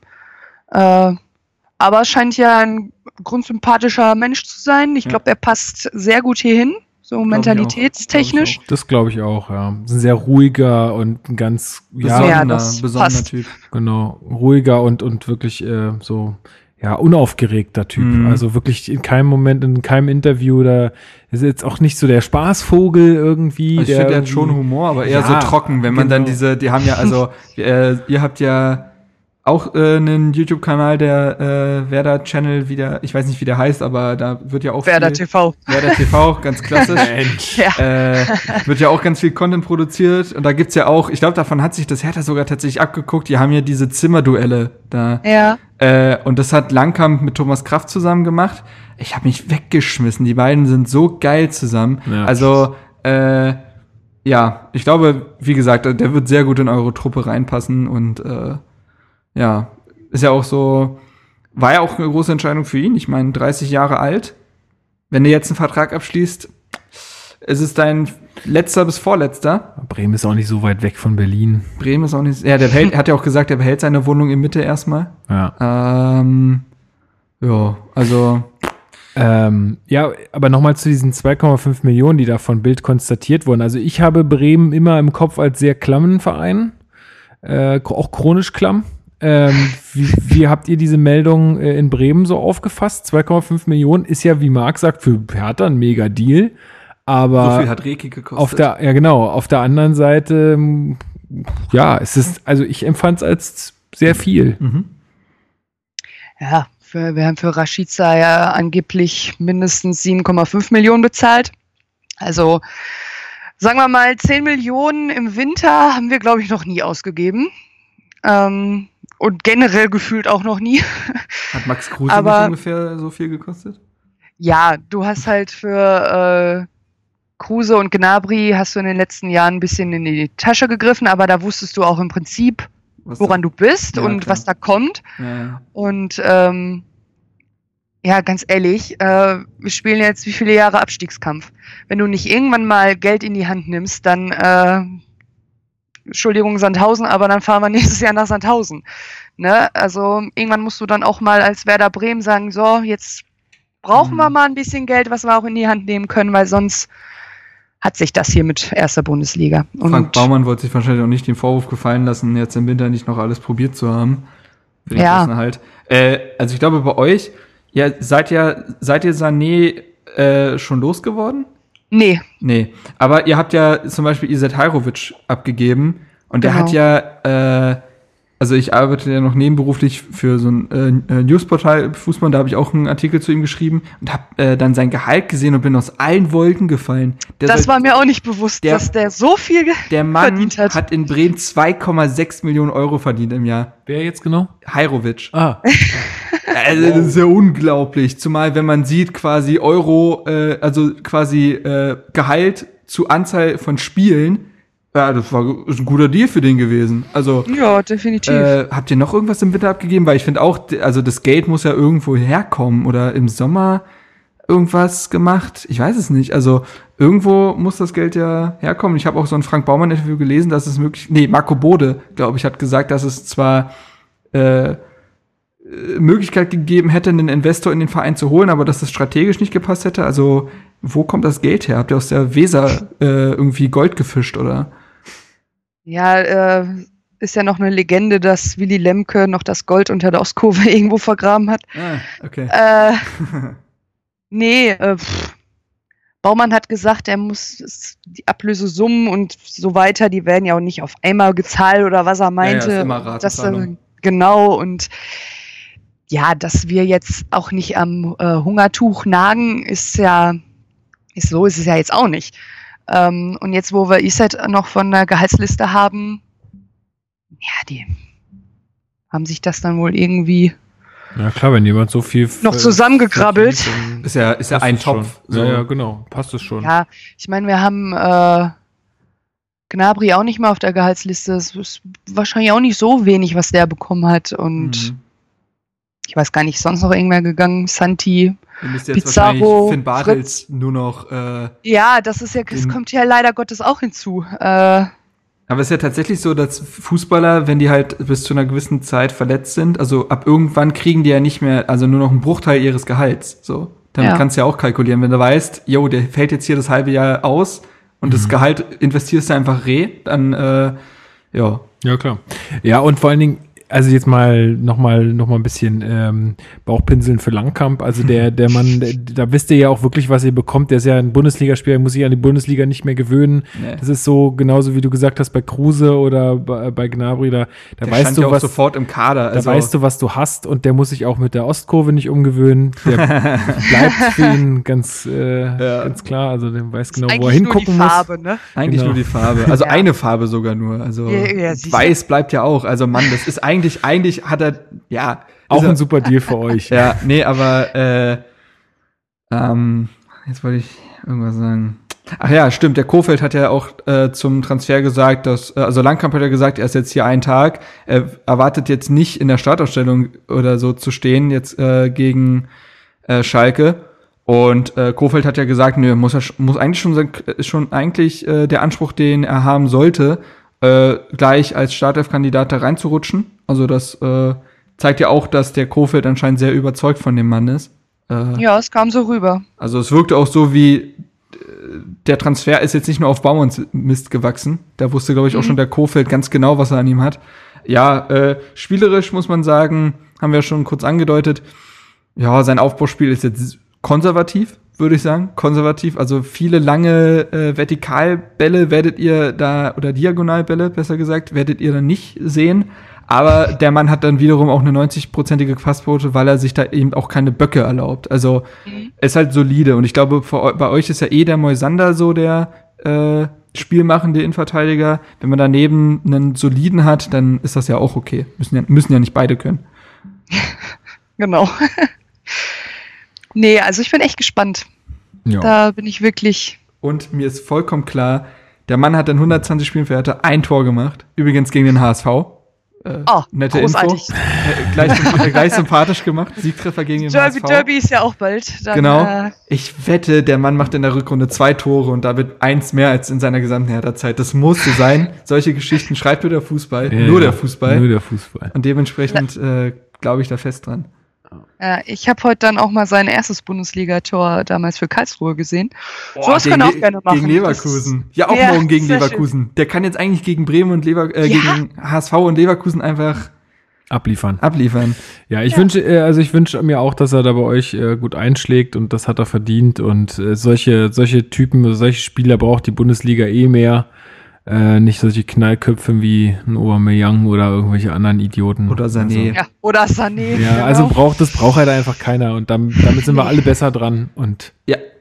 Aber ich bin ja. ja sehr froh, wie unser Verein das handhabt, ne? So ja, nee, wenn du wie ist wenn das denn mit dem Sané jetzt gewesen? Also ich habe das nur am Rande irgendwie mitbekommen. Was hat der jetzt ganz genau verbrochen? Ja, in der Woche vor dem Hertha-Spiel hatte er wohl gefehlt, weil er eine Grippe hatte, so wie ich das verstanden habe. Und, ähm, Wie Aubameyang auch äh, sehr grippegeschwächt. Ja, genau. Okay, genau. verstehe, verstehe. Hm. Und ähm, ja, dann hat er zwei Tage unentschuldigt gefehlt. Hm. So schön vorm Transferfenster, also. Ja, genau. Und äh, man hat dann auch gelesen, ja, ach so, deswegen stand sein Auto die ganze Zeit am Flughafen. Also es kam dann, hat sich dann alles auch so ein bisschen aufgebauscht äh, im Nachhinein. Ähm, ja, und nee, Werder ist da konsequent und äh, sagt, ja, entweder krieg, werden wir den jetzt noch los, ja, wird jetzt schwierig, ich weiß nicht, in welchen Ländern oder Ligen da Russ, noch. Russland und China habe ich heute gelesen. Oh, zum ja. Beispiel. Ja, aus, ja, nee, sonst sitzt er jetzt halt hier ein halbes Jahr auf der Tribüne. Er darf sich auch nicht bei der U23 fit halten. Er Ach, muss individuell machen. Also der ist jetzt komplett raus. Er hat sich sowas ja, von ins Ausgeschlossen. Aber die Vereine müssen auch so, so, so reagieren, dann, weil, ja, also sonst, die kapieren es ja nicht anders. Das ist also ja das vor allen Dingen, weil ja die Vereine auch keine andere Wahl haben. Also ich fand es auch sehr eigenartig, als quasi Aubameyang eine Woche wieder ordentlich trainiert hat und sofort in der Stadt stand. Mhm. So, du springst auch je, über jedes Stöckchen, was sie ja, dir Das Ding ist halt, der, der hat, das Ding ist halt, da muss man, glaube ich, nochmal unterscheiden, weil der Mann ist halt einfach nochmal äh, auch eine Lebensversicherung für den BVB gewesen. Ja, die, der ist einfach super, also der ist nochmal, der ist ja ja, aber der für ist eine Ausnahme irgendwie. Ja, aber für ein Spiel, das war ja auch das letzte Spiel der Transferperiode, für ein Spiel da noch irgendwie die Klar, Werte irgendwie versucht, in Frage ne? stellen. Äh, ich find's ja, ist inkonsequent, sicherlich, ja, aber man als, muss trotzdem unterscheiden ja, bei Aubameyang nochmal. Ja, aber ich, aber am Ende des Tages muss der, müssen die Vereine wieder mehr Kontrolle darüber bekommen. Und ihnen werden ja von der FIFA oder UEFA keine Mittel an die Hand gegeben. Also die Spieler werden ja nicht dafür bestraft. Stell dir das mal in irgendeinem anderen Beruf vor, dass der Spieler, also hier sagt der Spieler, ich gehe nicht zum Training, sag, stell dir mal vor, du willst dein, äh, deine Firma wechseln und sagst, ja, komm die nächsten zwei Wochen übrigens nicht. Ey, wird dir der Arsch weggeklagt. So. Und das gibt's im Fußball einfach nicht. Das ist gefühlt so ein rechtsfreier Raum, so eine Blase. Ja. Und äh, da muss der Verein äh, wieder mehr Kontrolle gewinnen, beziehungsweise einfach am längeren Hebel sitzen und das macht dann Bremen anscheinend mit dem Sané, dass sie sagen, nee, also jetzt ist das Tischtuch zerschnitten, finde ich vollkommen richtig. Ja. Das hat ja auch äh, Augsburg jetzt mit dem Opare gemacht, der ja. äh, den Verein belogen hat, äh, wurde ja von Reuter jetzt klar gesagt, äh, der sich da auch irgendwie mit Schalke getroffen hat und pipapo. Und die haben jetzt auch gesagt, äh, Vertragsangebot zurückgezogen, wenn er im Sommer ablösefrei wechselt, dann ist das so. Äh, aber das machen wir nicht mit. Ja, die müssen sich ja jetzt mit solchen Präzedenzfällen auch in bessere Positionen bringen. Also, dass man auch, dass die Spieler einfach wissen, okay, wenn ich jetzt so sowas hier abziehe, dann habe ich mit solchen Konsequenzen auch zu rechnen. Äh, ja. Ein Glück haben wir solche Typen wahrscheinlich nicht in unserer Mannschaft, ne? Ja. Könnte ich mir jetzt eigentlich bei. Manchmal, manchmal entwickeln sich ja Spieler auch erst noch dahin. Ja, wenn sie plötzlich das Angebot sehen, wie Haraguchi zum Beispiel, das wäre ja eine Monster-Überleitung. Aber vor, vorher, vorher sollten wir vielleicht noch Johanna verabschieden. Nicht, dann muss sie sich das, das langweilige Gelaber über irgendeinen Japaner und das Spiel gegen Hoffenheim anhören. Ich könnte ein paar Mal Fortuna reinbrüllen, aber sonst. Oh, oh nee, du. Ach komm, lass. Bitte nicht. Das ist, okay. ein Painpoint bei Hertha-Fans. Schon, also gibt keine Stimme. Ach, oh Gott, da habe ich gar nicht dran gedacht. Das ja. Nee, nee, ist schon, ist schon echt, ist schon echt rücksichtslos, Johanna. Es wäre auch jetzt auch echt besser, echt besser, wenn du gehst. Es, also, ist, es ist wirklich tatsächlich so, dass ich mich heute noch manchmal in diesen Abend zurückerinnere und immer noch schlechte Laune kriege ja? einfach. Ich oh, weiß noch ganz genau, wo ich da saß und wie ich da saß und wie schrecklich das einfach ist. Das ist der wundeste Punkt überhaupt äh, in meinem Fußballherzen. Ja, ja, ich kann es verstehen. Nein, aber es soll jetzt gar nicht, also Nein, wollten wir dir jetzt kein gut. schlechtes Gewissen machen oder so. Ich wollte es nur noch mal sagen, dass das einfach so krass eindrucksvoll war.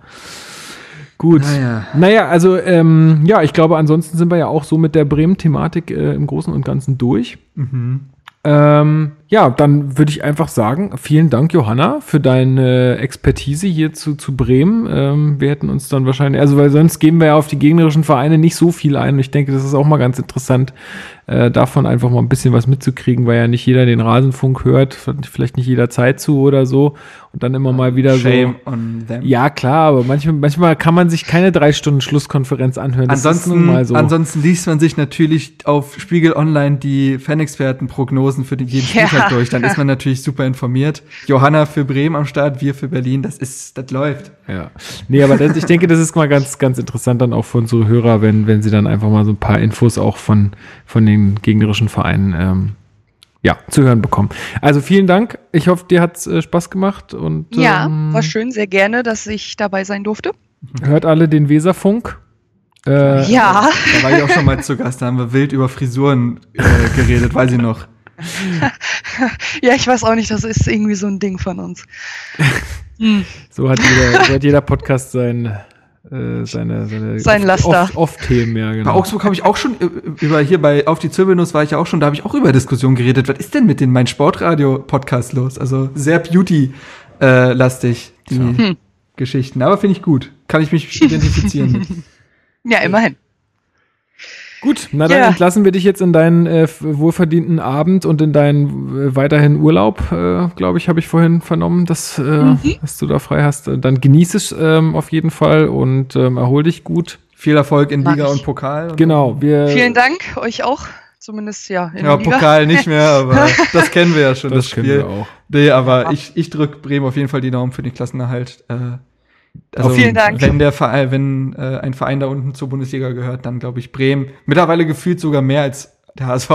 Also dem wünscht man es ja fast schon, aber. nee, ganz ehrlich, äh, wenn jemand vom HSV äh, auf der anderen Seite äh, des Internets wäre, ja. dann würde ich das nicht sagen. Also würde ich nicht sagen, ja, viel Glück beim Klassenerhalt. Ja, siehst du, da hat doch schon mal Bremen also, auf jeden Fall was gewonnen. Wir hoffen, Fall. dass es dieses Jahr keine äh, keine von dir ins Leben gerufenen Aktionen braucht, um den Verein in der Liga zu halten, sondern nur guten Fußball und dann passt. Da haben wir tatsächlich äh, Silvester drauf angestoßen. Dieses Jahr keine Banner malen müssen. Ja, wir hoffen, so. this is Osterdeich und so. Let's go. Ja, nee, das war vom Verein. Da haben wir nichts mit zu tun. Ich weiß, ich weiß. Aber das fand ich tatsächlich äh, auch sehr gut. Ja. Bremen war ja auch mein äh, bisher einziges ähm, Auswärtsspiel innerhalb der Bundesliga.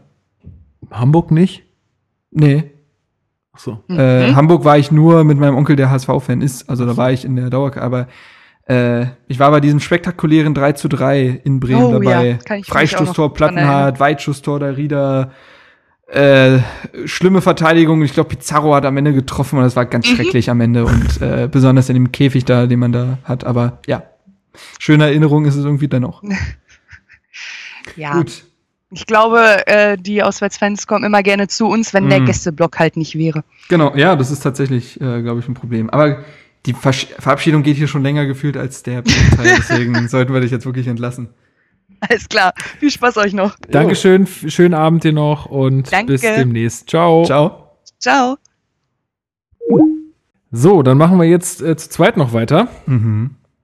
Ähm, genau, was haben wir jetzt noch auf dem Zettel? Also, es gibt noch ein paar, paar Sachen, die wir noch äh, besprechen müssen. Du hast angesprochen, Haraguchi ist, äh, ist, in die größte japanische Gemeinde Deutschlands gezogen. Ist halt wirklich so. Gibt's in, ist tatsächlich. In, ja, ist tatsächlich so. Oh, äh, in Düsseldorf.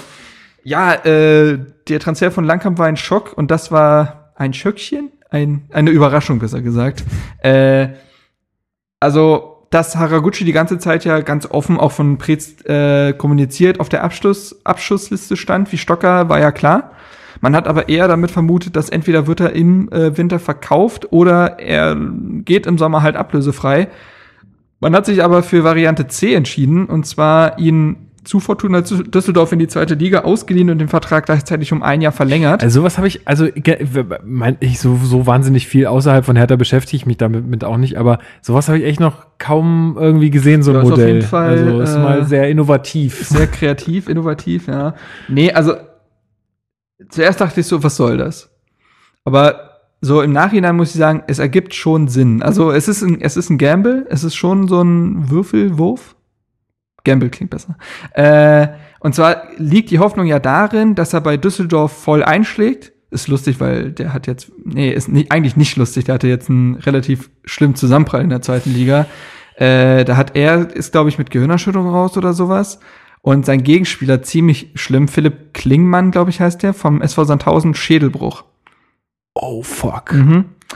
Das äh, ist ja richtig bitter. Ja, also gar nicht mal so. Ich dachte, gut. ich dachte, wenn man Haraguchi irgendwie nur so antippt, ja, ja, eigentlich müsste man, eigentlich, eigentlich müsste man nichts spüren, das ist richtig, aber da ist es dann doch sehr unglücklich ausgegangen. Vorher ein Tor, zwei Vorlagen schon für Düsseldorf in den paar Einsätzen, auch wenn ja, das Tor ein Elfmeter war. Also, nochmal dazu. Zweite Liga kann er auch ganz gut. Ne? Ja, er hat ja auch mehr Räume. Aber letztendlich ist es so, dass die Hoffnung darum, darauf liegen, dass er bei Düsseldorf Stamm spielt und gut spielt, äh, weil der Trainer von Japan, der Nationaltrainer ja gesagt hat, meine Spieler, die zur WM wollen, die müssen in ihren Verein spielen. Wenn er das tut, spielt er wahrscheinlich auch die WM. Und wenn er da ordentlich spielt oder zumindest irgendwie auffällt, werden Vereine ja interessiert sein. Auf jeden und dann Fall. hat Hertha das Heft äh, in der Hand, weil sie noch ein Jahr Vertrag mit, mit ihm haben. Und dann kannst du ihn gewinnbringend verkaufen.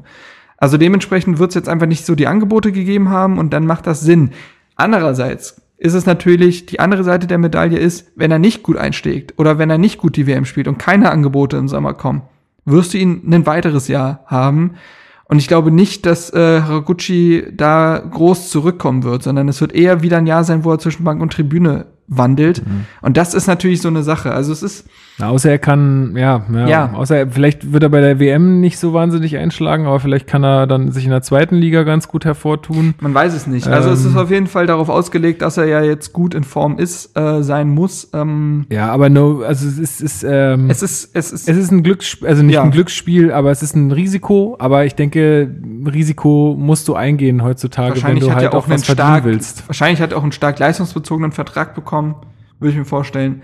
Kann ja. schon alles gut sein. Das, die Details kennen wir nicht. Die würden natürlich deutlich mehr Aufschluss geben und würden natürlich wahrscheinlich auch, da würden wir dann alle da sitzen und sagen, ja, okay, so in der Art macht das schon Sinn. Weil ich glaube nicht, dass, dass Prez jetzt der absolute Zocker ist in dem, nee, äh, in, äh, nee. in, der Hinsicht. Insofern. Und in den letzten Jahren ist, er, so. ist er Prez eigentlich nur durch sehr gute Deals aufgefallen. Eben, also das war jetzt auch wieder so zwei Dinger, wo man sagt, ja, das und Stocker so. dazu. Also und drei Stocker Spieler abgegeben, genau. die einfach keine Perspektive im Kader hatten, Kaderplatz frei gemacht, Geld frei geworden. Das ist schon alles sehr clever. Ja, ich finde das auch clever. Und also nochmal, um auch nochmal die Situation mit Langkamp, Langkamp äh, anzusprechen.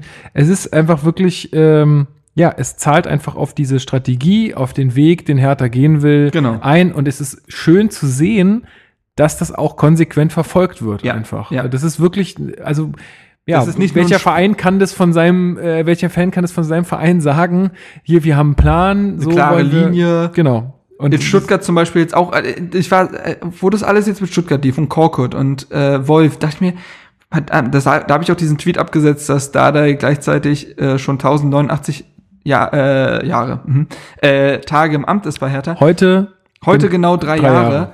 Ähm, wie glücklich wir damit sein müssen eigentlich. So und äh, unser größtes Problem aktuell ist die spielerische Entwicklung und das ist ein Luxusproblem in der Bundesliga, wo Vereine vom Abstiegen bedroht sind, wo Putschversuche beim HSV gestartet werden innerhalb des Vorstands, wo Bayern nach Heinkes gucken muss, was, was passiert hier eigentlich, äh, Dortmund, also und da muss man auch mal ganz ehrlich sagen, da muss man vielleicht auch mal als Fußballfan, ja. auch in so einem schnelllebigen Geschäft wie beim Fu äh, wie in der Bundesliga, muss man einfach mal ein bisschen mehr Geduld vielleicht mhm. mitbringen. Also darauf komme ich nämlich, glaub, glaub mir, da sprechen wir noch drüber nach dem Hoffenheim-Spiel. Ähm, wir können auch jetzt kurz drüber sprechen von mir. Ey, komm, wir machen jetzt Geduld. Genau, das ist es. Und mich äh, nervt dieser Wankelmut, der bei Hertha herrscht, von dem ich mich nicht ausnehme aber gefühlt wird in der Fan- und Blogger- und Journalistenszene nach jedem Spiel von Hertha die Saison komplett anders bewertet. Der RBB hat äh, jetzt schon wieder ähm, Hertha in den Abstiegskampf geschrieben, wo ich jetzt sage, ja, natürlich, ey, ganz ehrlich, also so plakativ kann man das nicht machen, weil dann steckt die ganze Liga im Abstiegskampf. Also Wir wenn ihr das sieben Punkte weg vom 16. Eben, also wenn ihr das so anbringen wollt, dann dann ja. da, da habe ich da auch noch drunter kommentiert. Ja, genauso wie Augsburg, Stuttgart, Bremen, äh, Wolfsburg, HSV und wer es noch nicht ja. noch alles ist. Also das also, ist ja völliger ja, Quatsch. Nee, und mich nervt dieser Wankelmut. Ähm, Geduld ist es. Und Hertha befindet sich in einem krassen Übergangsjahr, in einem, in einem Umbruchsjahr.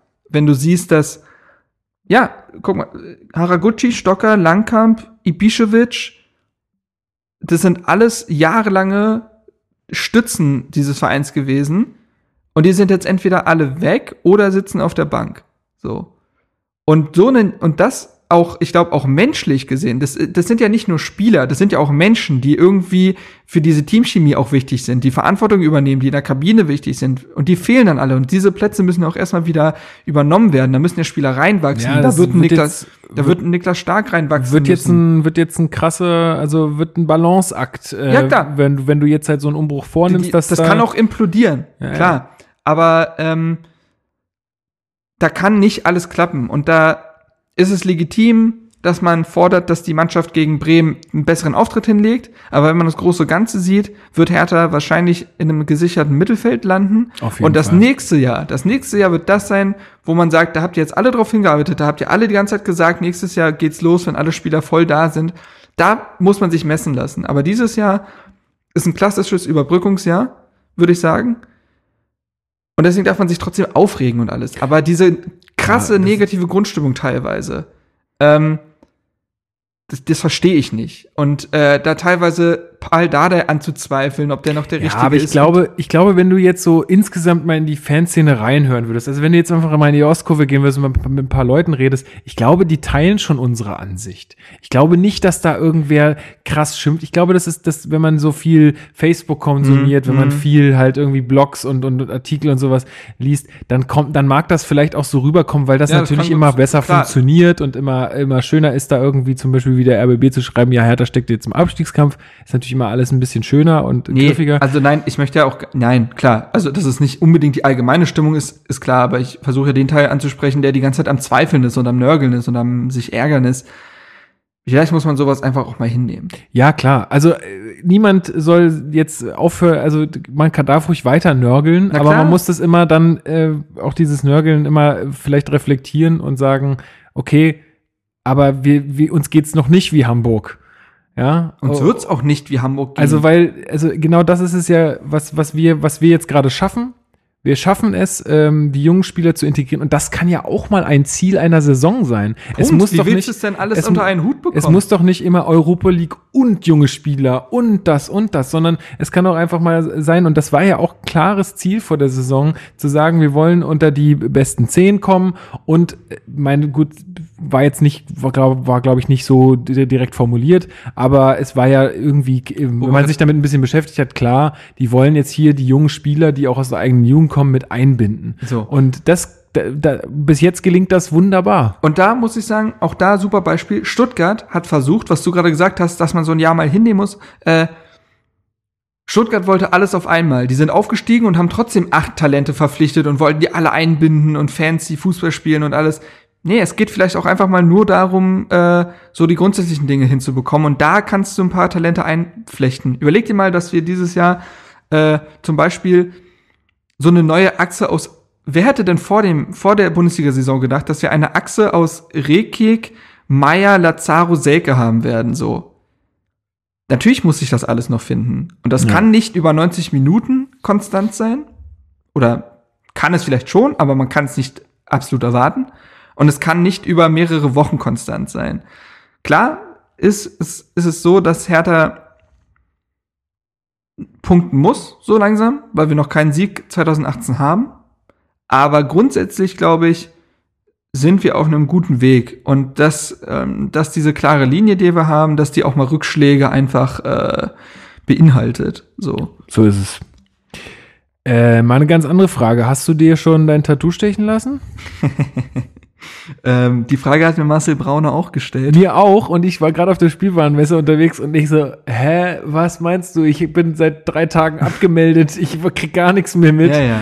Ähm, Die Hertha-Aktion, ganz ehrlich, ist ein bisschen abgedreht, aber ich glaube, es ist die erste Aktion, die, das hat Marcel auch gut formuliert, das ist die erste Aktion, die die Ostkurve irgendwie anspricht. Weil für uns mag das nicht sein, ist ja auch vollkommen okay, hä, hast du mal meinen Oberkörper gesehen? ist richtig, ja, du siehst eigentlich aus wie ein Lazaro, das stimmt, ja. Ähm, oder wie ein Duda, der sich so ein Smiley auf das Knie irgendwie da. Ähm, nee, aber um es kurz aufzuklären, vielleicht, also es wird eigentlich jeder mitbekommen haben, aber Hertha bietet das ähm, sie, oder das Stadionticket fürs Leben an. Und Dauerkarte zwar, deines Dauerkarte, Lebens Da, heißt es, Dauerkarte deines Lebens. Und zwar kann man sich bewerben für, mit einem Video, einem Bild, einem Text, was auch immer man wählen will. Und wenn man da gewinnt, wird von einem, auch ist irgendwie das älteste Tattoo-Studio Berlins oder so, äh, wird einem ein Hertha-Tattoo gestochen. Wie groß ist das? Ähm, also ich glaube, im, bei- im Video zumindest ja, war das so ein recht normales Oberarm-Tattoo. Okay, also jetzt nichts äh, über die ganze Brust Nee, oder ganzen nee, nee, Rücken nee, nee. oder sowas. Und dieses Hertha-Tattoo, was übrigens super lustige Frage von einer Journalistin. Ich wollte rausfinden, wer das ist. Ich habe es nicht rausgefunden. Die hat auf der Pressekonferenz äh, vor Hoffenheim, da war die Aktion ja schon live, hat sie gefragt, na, ist ja das Olympiastadion drauf. Wie ist denn, wie verhältn sich das dann mit dem Stadionumzug? Das fand ich super gut, die Frage. Aber grundsätzlich äh, wird in dieses Tattoo auch ein QR-Code mit eingestochen. Und dieser QR-Code äh, ist dann dein, de, deine Dauerkarte Aber fürs da, Leben. da hätte ich mal die Frage, wie ist das, wenn du dann mal irgendwann, na, sagen wir mal so 70 bist und, Und dir doch das noch am- Bock hast, Dir das auf dem Knie hängt. Naja, äh, dann wird schwer, den QR-Code abzuscannen oder vielleicht gibt es dann eine ganz andere Technik. Na gut, okay, aber dann äh, kriegt er vielleicht auch einfach sein Kärtchen und dann ist gut. ja, wollte gerade sagen. Wahrscheinlich kriegt er das eher als Backup, weil immer irgendwie wie willst du den QR-Code da unten Vor allem, du kannst es ja auf eine Lust, sagt ja keiner, dass es der Oberarm sein muss, kannst du ja so auf dem Hinterkopf tätowieren oder, oder so. auf dem Arsch. Ja, das wäre super lustig. Ich kenne doch ganz, naja, ist egal. Ähm, nee, aber grundsätzlich, es, es spricht, glaube ich, einen gewissen Bereich der Fans an und das ist doch Ich glaube cool. auch, dass es da viele gibt. Also ich meine, ich bin auch nicht tätowiert, äh, aber also es gibt ja auch, gibt ja auch Leute, die, die, für die ist das was ganz Normales, sich ein Tattoo stechen zu lassen. Also das wäre jetzt für die auch nicht macht so das einer die auch nicht mega den Challenge oder so, Ja, ne? ja. Also da, da sagen die, naja, komm, mein Gott, ich wollte eh n- vielleicht noch ein härter Tattoo haben. Warum denn denn nicht genau das? Das ist Ja. doch mega. Also ähm, ja, mein Gott, also für die, die es cool finden, die finden es cool. Ich, für mich macht es ein- keinen Sinn. Ich würde es nicht tun, aber ist ja okay. ja, also eben. Punkt. und kann man, kann man machen. Finde ich jetzt nicht irgendwie verwerflich und finde ich auch nicht irgendwie schlimm oder so. Also alles cool. Wieder mal eine neue Idee. Passt. Gut, kommen wir äh, zum Spiel gegen. Ah nee, erst wollte ich noch denk, äh, Danke, Danksagung rausschicken an FLX für eine ähm, neue, schöne Rezension bei Ey, iTunes. das läuft. Jede Sendung können wir gerade neu präsentieren. Leute, ihr müsst da weitermachen. Das, Das- boostet. Das ist toll. Ähm, er sagt sogar, er, könnt, er könnte uns wöchentlich zuhören. Ich muss dich leider enttäuschen. Äh, Wenn wir es hinbekommen würden, dann Wenn wir das hinbekommen würden, dann würden wir das definitiv tun, aber es ist einfach, äh, ja, einfach von unserer Zeit, von allen, das, die, die Lebens, äh, Umstände, ja, Situationen. Leb- äh, ja, äh, Lebensabschnitte sind so unterschiedlich. Der eine ist voll berufstätig, der andere studiert in einer anderen Stadt, äh, der nächste, der wohnt ganz in einer anderen Stadt. Lukas sieht schon da. Licht am Ende des Tunnels, also Ja, eben, ja. Also- ich bin bald eh weg, dann muss, dann muss es hier irgendjemand übernehmen. Das Testament ist quasi schon geschrieben, wer die ganze Korrekt. Technik vererbt kriegt. ja, ja, nee, Ähm. aber ich habe noch was vergessen, aber ja, also das war seine Rezension, das Ja, also, aber wie gesagt, da, äh, das, äh, wenn wir es mal schaffen, dann machen wir es auch öfter. Das ist äh, klar, oder wenn es sich anbietet oder so. Jetzt bei der Europa League war das ja öfter mal irgendwie Ja. der Fall. Ja. Aber ja, erstmal, äh, rechne mal damit nicht, aber ähm, ja, schön, wenn du uns doch auch jede zwei Wochen zuhörst. Äh, es gibt ja tatsächlich noch was zur Wintertransferperiode zu sagen. Und zwar hat Sidney Friede seinen Profivertrag Ah, ja. unterschrieben. Ähm, quasi auch am, ja, am selben Tag, als der Langkamp-Transfer verkündet wurde. Zufall, oh Zufall. Äh, Sidney Friede ja eigentlich ein zentral defensiver Mittelfeldspieler, wird innerhalb des Vereins aber auch als Innenverteidiger gesehen. Also meinen, der hat da auf jeden Fall Qualitäten für. Ähm, ja, also ist jetzt der nächste, ähm, der da seinen Profivertrag unterschrieben hat. Auch U-Nationalspieler Deutschlands. Ja, Ist auch recht, soll wohl auch recht torgefährlich sein, kommt jetzt die ganze Zeit in der U23 zum Einsatz, was ja auch schon gut ist. Und äh, ja, also sein Instagram-Profil ist mir ein bisschen, ist mir ein bisschen zuwider, muss ich sagen. Ist ein, Was ist, was ist denn da? Ich, ich, ja, nee, ist irgendwie, also auch seine Stories und so, ist schon, ich gucke mir das mal kurz ist schon ein kleiner Knallkopf irgendwie. Sidney Friede. Der heißt Sidney Iweka oder so heißt der. Ist vielleicht, Ja, Ewika, okay. vielleicht ist es ja der, Da ist er. Ja, so ein bisschen Aubameyang-Style. Ja, ne? ja, genau. Und auch seine Stories sind immer sehr eigenartig. Also, naja, äh, komischer Typ, aber das ist auch nur die Instagram-Sicht. Ich kenne ihn ja nicht persönlich, deswegen würde ich da nie ein Urteil fällen. Alles gut. Aber ja, ist ja schon mal schön, dass der Weg auch da konsequent weitergegangen wird. Gegen Hoffenheim saß jetzt zum Beispiel auch Maurice äh, Kovic auf der Ersatzbank. Der hat keinen Profivertrag, meine ich. Glaube ich. auch nicht, ne? Aber zumindest ja auch dabei, das ist ja auch schon cool. Äh, irgendwas wollte ich noch erzählen. Ach so, äh, kein Transfer als solcher, aber Die Ja. Bilder sind echt hardcore. ey. ja, sag ich ja. Ähm, guter Typ auf jeden Fall. Aber äh, ja, ich habe jetzt heute in der BZ gelesen, also online, äh, dass Peter Pickerick sein Vertrag, also dass in den nächsten Tagen es verkündet wird, dass sein Vertrag bis 2020 verlängert wird. Es war, äh, Und macht auch doch absolut Sinn. Und auch äh, Arne Meyer jetzt nicht mehr ewig davon entfernt sein soll, seinen Vertrag zu verlängern. Weil ich ein bisschen krass von der, ich weiß nicht, wer das von der BZ geschrieben hat, aber es wird sein letzter Vertrag bei Hertha. Man wird ihn ohne Champions League nicht halten können. Der Junge ist jetzt gerade Abwarten. 19 geworden. Warten wir mal ab. Der kann sich auch noch, also klingt jetzt, also ich will es nicht hoffen, aber der kann sich auch noch verletzen oder irgendwas passiert oder Hertha kommt sogar in die Champions League, man weiß es nicht. ja. Äh, sollten wir alle einen Stiefel irgendwie ganz Presse. Äh, ja, also das fand ich, den Satz fand ich ein bisschen extrem. es wird vielleicht nicht sein letzter Vertrag bei Hertha. Er hat irgendwie jetzt gesagt, ich glaube, ich habe mich richtig entschieden. Fand ich auch den, süß irgendwie den Satz. Ja, der wird unterschreiben bei Hertha und dann ist der Braten auch gegessen. Ja, genau, das war es vom Personal. Wir können jetzt zum Hoffenheim-Spiel kommen. Alles klar. Äh, 30 bis 35.000 Zuschauer waren 32 glaub wurden, glaube ich, offiziell dann gesagt. Also 32.000 Zuschauer sahen äh, im Berliner Olympiastadion äh, ein 1 zu 1 gegen das schwächste Rückrundenteam der Liga. Ähm, wir haben uns selbst geschlagen. Ja, Tore durch Elfmeter von Kramaric und einem Kopfballtor von Kalu dann zum 1 zu 1. Jo. Ähm, ich würde fast sagen, das war so ein bisschen, also kam zumindest für mich so rüber, wie so ein bisschen umgedreht wie bei Bremen, nur mit Toren. Ja. Äh, also, aber Rollen vertauscht. Für uns war da viel mehr drin ja, in dem Spiel. Wir hatten viel, der, viel mehr. In der 30. Also erstmal äh, Darida und Eswen in der Startelf. Ja. Äh, ah, genau. Wir können ja mal kurz auf die Aufstellung Darida war ja, ja, es wurde ja schon unter der Woche geschrieben, dass er wohl zum Einsatz kommt. Ähm, aber man hätte jetzt eher gedacht, dass er diese Zehnerposition von Duda übernimmt. Aber er hat dann für Meier gespielt, finde ich auch okay. Anne Meier braucht auch mal eine Pause. Ähm, und dann hat man sich dafür entschieden, da Zaro wieder auf die 10 zu stellen und Esswein zu bringen, der im Hinspiel gegen Hoffenheim getroffen hat. Da hat er in der Sturmspitze gespielt. Ansonsten Toro Nariga in der Startausstellung. Weil Lustenberger wegen Gehirnerschütterung nicht. Der war zumindest auf der Bank, aber jetzt ja, nicht ganz da, nicht ganz da. Und äh, Kraft hat immer noch für ja, Stellentor genau. gestanden. Ansonsten alles wie gewohnt. Ähm, 14. Minute gibt's, glaube ich, ja, eine prägende Szene des Spiels. Boah. Das war ähm, ganz übel. Ähm, Torunariga will einen Pass spielen. Das ist auch bitter, dass, es, dass, dass er wieder daran beteiligt ist, ne? Also, weil es halt auch so unglücklich ist irgendwie. Also, und er hatte jetzt nicht so immer so die letzten Spiele immer so ein bisschen irgendwie Situationen, wo aufgefallen ist, rote Karte gegen Leipzig. Ach so, ja, ja, ja. Immer so, immer ähm, so, wenn er, ähm, wenn er dann mal spielt, dann hat er immer irgendwelche komischen Szenen dabei. Wobei ihm da diesmal, also, äh, er spielt einen Pass und Kerem Demirbay, der gerade erst aus einer längeren Verletzung zurückgekommen ist in die Startelf, äh, hält sein Bein dazwischen und äh, äh, Torunariga quasi auf äh, tritt Grad. ihm auf, auf den Knöchel und er knickt komplett um Demirbay. Ja. Kein Vorwurf von Jordan. Er stellt einfach den, Ball, äh, den Fuß rein. Was soll Jordan machen? Also geht, nee, alles okay.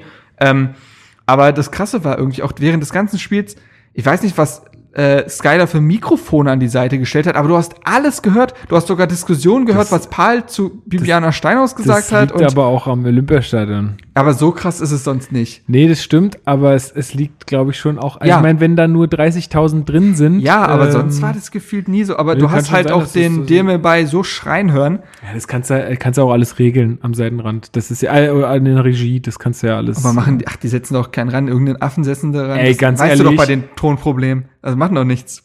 Naja, eben, doch egal. Da, kann, da kann ja jemand mal den, den Kurvensound mit dem Spielfilm-Sound äh, irgendwie vielleicht verwechselt haben oder so. Ja, naja, auf jeden Fall äh, schlimme Demir-Verletzung, ist jetzt auch rausgekommen, irgendwie Außenbandriss und noch irgendwas teilgerissen.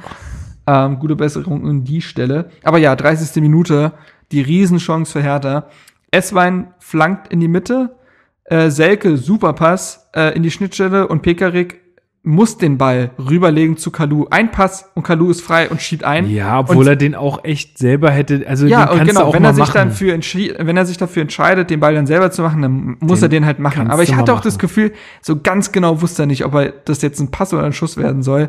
Also, ich glaube, das war schon, ich glaube, also es sah schon für mich so sehr nach einem Schuss aus, auf jeden Fall. Am Ende Weil des Tages. in, dem, in der Situation, in der Schnelligkeit siehst du vielleicht nicht unbedingt, dass da noch Kalu ist oder, also, dann, wenn du die, also ganz ehrlich, das hat, glaube ich, jeder, jeder Spieler den Abschluss gesucht. Auf ähm, jeden Fall, was ich ja schon angesprochen habe, Herthas Chancenverwertung in der Rückrunde, boah, ist schwierig. Ja, na gut, Pekarik ist nun auch nicht ein Ibišević oder ein Aber gegen Hoffenheim hat er getroffen. So. ja, aber. Aber ja, klar. Ähm, und ja, ich fand auch vor dem Tor von Hoffenheim gab es so drei, vier Angriffe, die gut von Hertha gespielt waren. Habe ich genau, immer, sowas habe ich hier auch stehen. Also da hast du gesehen, was da auch will. Ja, spielerische Kombi Ansätze. Genau, Kombination, schnelles Passspiel. Ich finde schon, dass das zu sehen war. Ja. Es hat halt immer so am Abschluss gefehlt oder am allerletzten Pass. Das, ja. Aber es war zu sehen, dass Hertha hier deutlich Fußball spielen wollte und auch ein bisschen aus diesem Bremen-Spiel vielleicht genommen hat, ja, ein bisschen mehr Fußball muss es sein. Und dann kommt es zur 37. Minute und zum Tor von Hoffenheim. Ja, zu dieser Elfmeterszene, ähm, wo ja dann auch im Nachfeld noch viel diskutiert Ich werde wurde. dann auch gleich das von Colinas Erben, glaube ich, mal vorlesen. Ja. Aber wir können ja erstmal, was ist passiert? Genau, also Schulz, ähm, Stark, also stark, also pass auf. Nabri will am rechten Strafraum schießen und der Ball verspringt ihm komplett und der geht halt quasi links am Ball, äh, links am Tor vorbei und Stark nimmt sich den Ball. So, er stoppt ihn. Kriegt ihn aber nicht ganz kontrolliert und Schulz kommt aus dem Hinterraum an und Stark legt ihn, also fällt ihn, nimmt ihn von den Beinen runter und äh, dann gibt's Elfmeter. So, das war die Situation. Dann haben erstmal alle gesagt, ja, klarer Elfer. Also, Klarer Elfer. wenn man das so sieht, die Situation an Dann- sich ist ein klares Foul. Dann hat man irgendwann gesehen, Moment mal, der Schulz stand ja acht Meter am Abseits, äh, weil der, der kam ja hinter der Torlinie quasi. Ähm, das kann auch auf keinen Fall richtig sein. Haben sich erstmal alle drüber aufgeregt, dass das auch nicht vom Vide- Videoschiedsrichter und so weiter geprüft wurde. Und im Nachhinein kam raus. Dr. Markus Merck hat auch gesagt, klare Fehlentscheidung vom Schiedsrichter. Ja, das, was auch schlimm genug ist, dass Dr. Markus Merck das nicht weiß.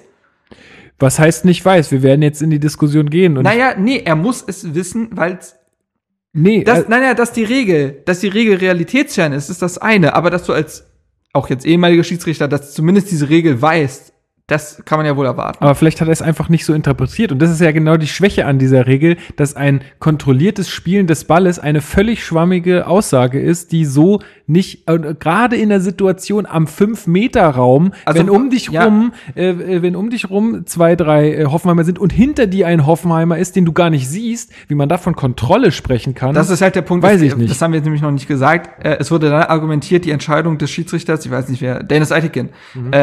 Wäre richtig gewesen, weil Stark den Ball kontrolliert hätte und dadurch eine, eine neue Spielsituation entstanden ist und Schulz dementsprechend nicht aus dem Abseits kommt. So. Es gibt ja den Schiedsrichter-Experten-Podcast äh, Colinas Erben, die auch eine wöchentliche Kolumne auf NTV schreiben. Und ich würde sagen, ich äh, würde das einfach mal vorlesen, oder? Ich habe Ja. das selber noch nicht gelesen, ich bin da jetzt auch selbst unbefangen. Gut. Das stark gefault hatte, war unstrittig. Die Berliner protestierten aus einem ganz anderen Grund. Bei Nabris Pass befindet sich Schulz knapp außerhalb des Feldes und wa- war damit in dem Moment, als er den Pass wieder betrat, äh, den Platz wieder betrat im Abseits. Hertha argumentierte, dass er aus dieser Abseitsposition heraus stark angegriffen und den Ball erobert hatte. Nach ihrer Ansicht hätte es dabei keinen Elfmeter geben dürfen, sondern einen indirekten Freistoß für die Hausherren. Auch der frühere FIFA-Schiedsrichter Markus Merck ver verrat, äh, beim, äh, vertrat beim Bezahlsender Sky diese Position. So. Doch Eitekin hat richtig entschieden, wie die Schiedsrichterkommission des DFB umgehend bestätigte. Zitat.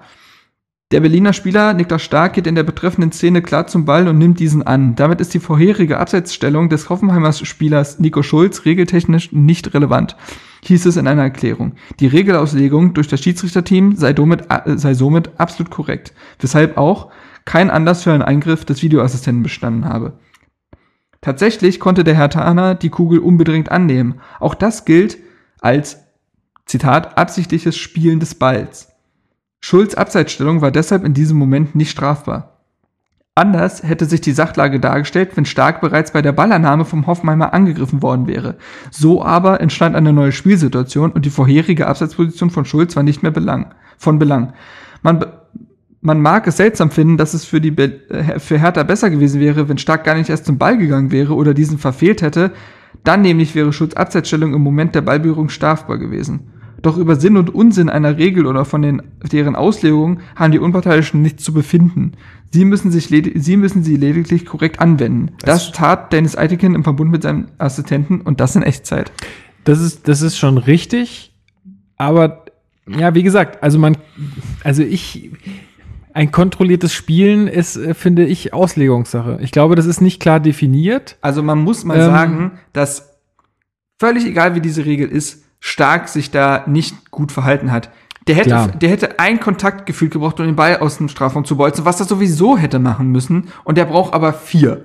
Ja, ja, das ist also das ist unstrittig und letztendlich äh, ich kann damit jetzt auch leben, äh, dass es dass dass diese Entscheidung so gefallen ist und äh, es ist ja auch schön, dass sich jetzt alle Schiedsrichter auf die Schulter Schulter klopfen können und sagen können, ja, hier und wir haben die Regeln richtig ausgelegt und so. Es ist aber eine Bullshit Regel, weil Es ist wenn halt der, relativ wenn der, realitätsfern. Genau, weil wenn, wenn da im Strafraum Halligalli ist und nur weil dann einer irgendwie vermeintlich den Ball kontrolliert, Ja, äh, dafür d- geht's zu schnell. das, das geht einfach viel zu schnell. Das sind wenige Sekunden. Ähm, vor allen Dingen Schulz orientiert sich sofort wieder zum Ball. Es ist ja nicht so, dass er nicht mehr am Spiel teilnimmt, Nee. wartet, was stark macht und dann eingreift, sondern er wird sofort wieder aktiv in Richtung Ball und damit ist es für mich einfach Ja, abseits. also ich glaube auch, da müssen wir, das ist halt der Kompromiss aus der Sache. Regeltechnisch, yo, hat, hat der, hat der Schiedsrichterspann richtig entschieden, weil sie darf ja auch nicht interpretieren, ob die Regel jetzt, wie hier gesagt wurde, Sinn oder Unsinn ist.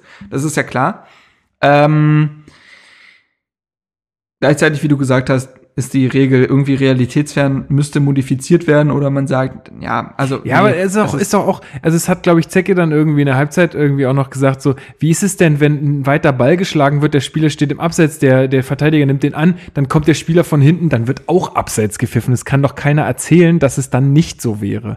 Also das macht, das, deswegen, es ist halt auch inkonsequent, wenn jetzt alle sagen, ja, das sind so alle richtig gut entschieden und so, aber sonst wird es halt nie so gepfiffen. Also ich finde es Also- okay, dass Colinas Erben, die ja auch selber äh, teilweise im Schiedsrichterbereich auch arbeiten, nicht nur Experten sind, sondern arbeiten, dass die immer noch ein bisschen pro Schiedsrichter argumentieren und denen den Schutz nehmen wollen. Das ist alles vollkommen es ist ja auch richtig. okay, dass sie das gut, also Genau. dass, dass sie das erklären, ist ja auch super, aber ich finde, manchmal, ich meine, sie sind ja nun nicht die, die die Regeln machen. Ich finde, und davon reden sie, finde ich, auch ganz oft, dass sie sagen, äh, die Regeln müssen anwendbar sein und müssen auch irgendwie der Realität entsprechen, also müssen dem Ja, Spiel halt ja, irgendwie ja. zuträglich sein. Und das ist, finde ich, in so einer Situation gar nicht gegeben und ich empfand das auch so dann von den, von den Reaktionen auf Twitter von ihnen auch so von wegen so, ja, was wollt ihr denn alle? Ihr habt es einfach falsch gesehen, ihr kanntet die Regeln nicht, so ist sie und deswegen Ich glaube aber, richtig. wir Und- dürfen auch nicht unterschätzen, dass wenn so eine Szene passiert bei Colinas Erben, 8000 Tweets reinfliegen. Und Ja. auch nicht immer im nettesten Ton. Und dann wird nachgehakt und dann wird gesagt,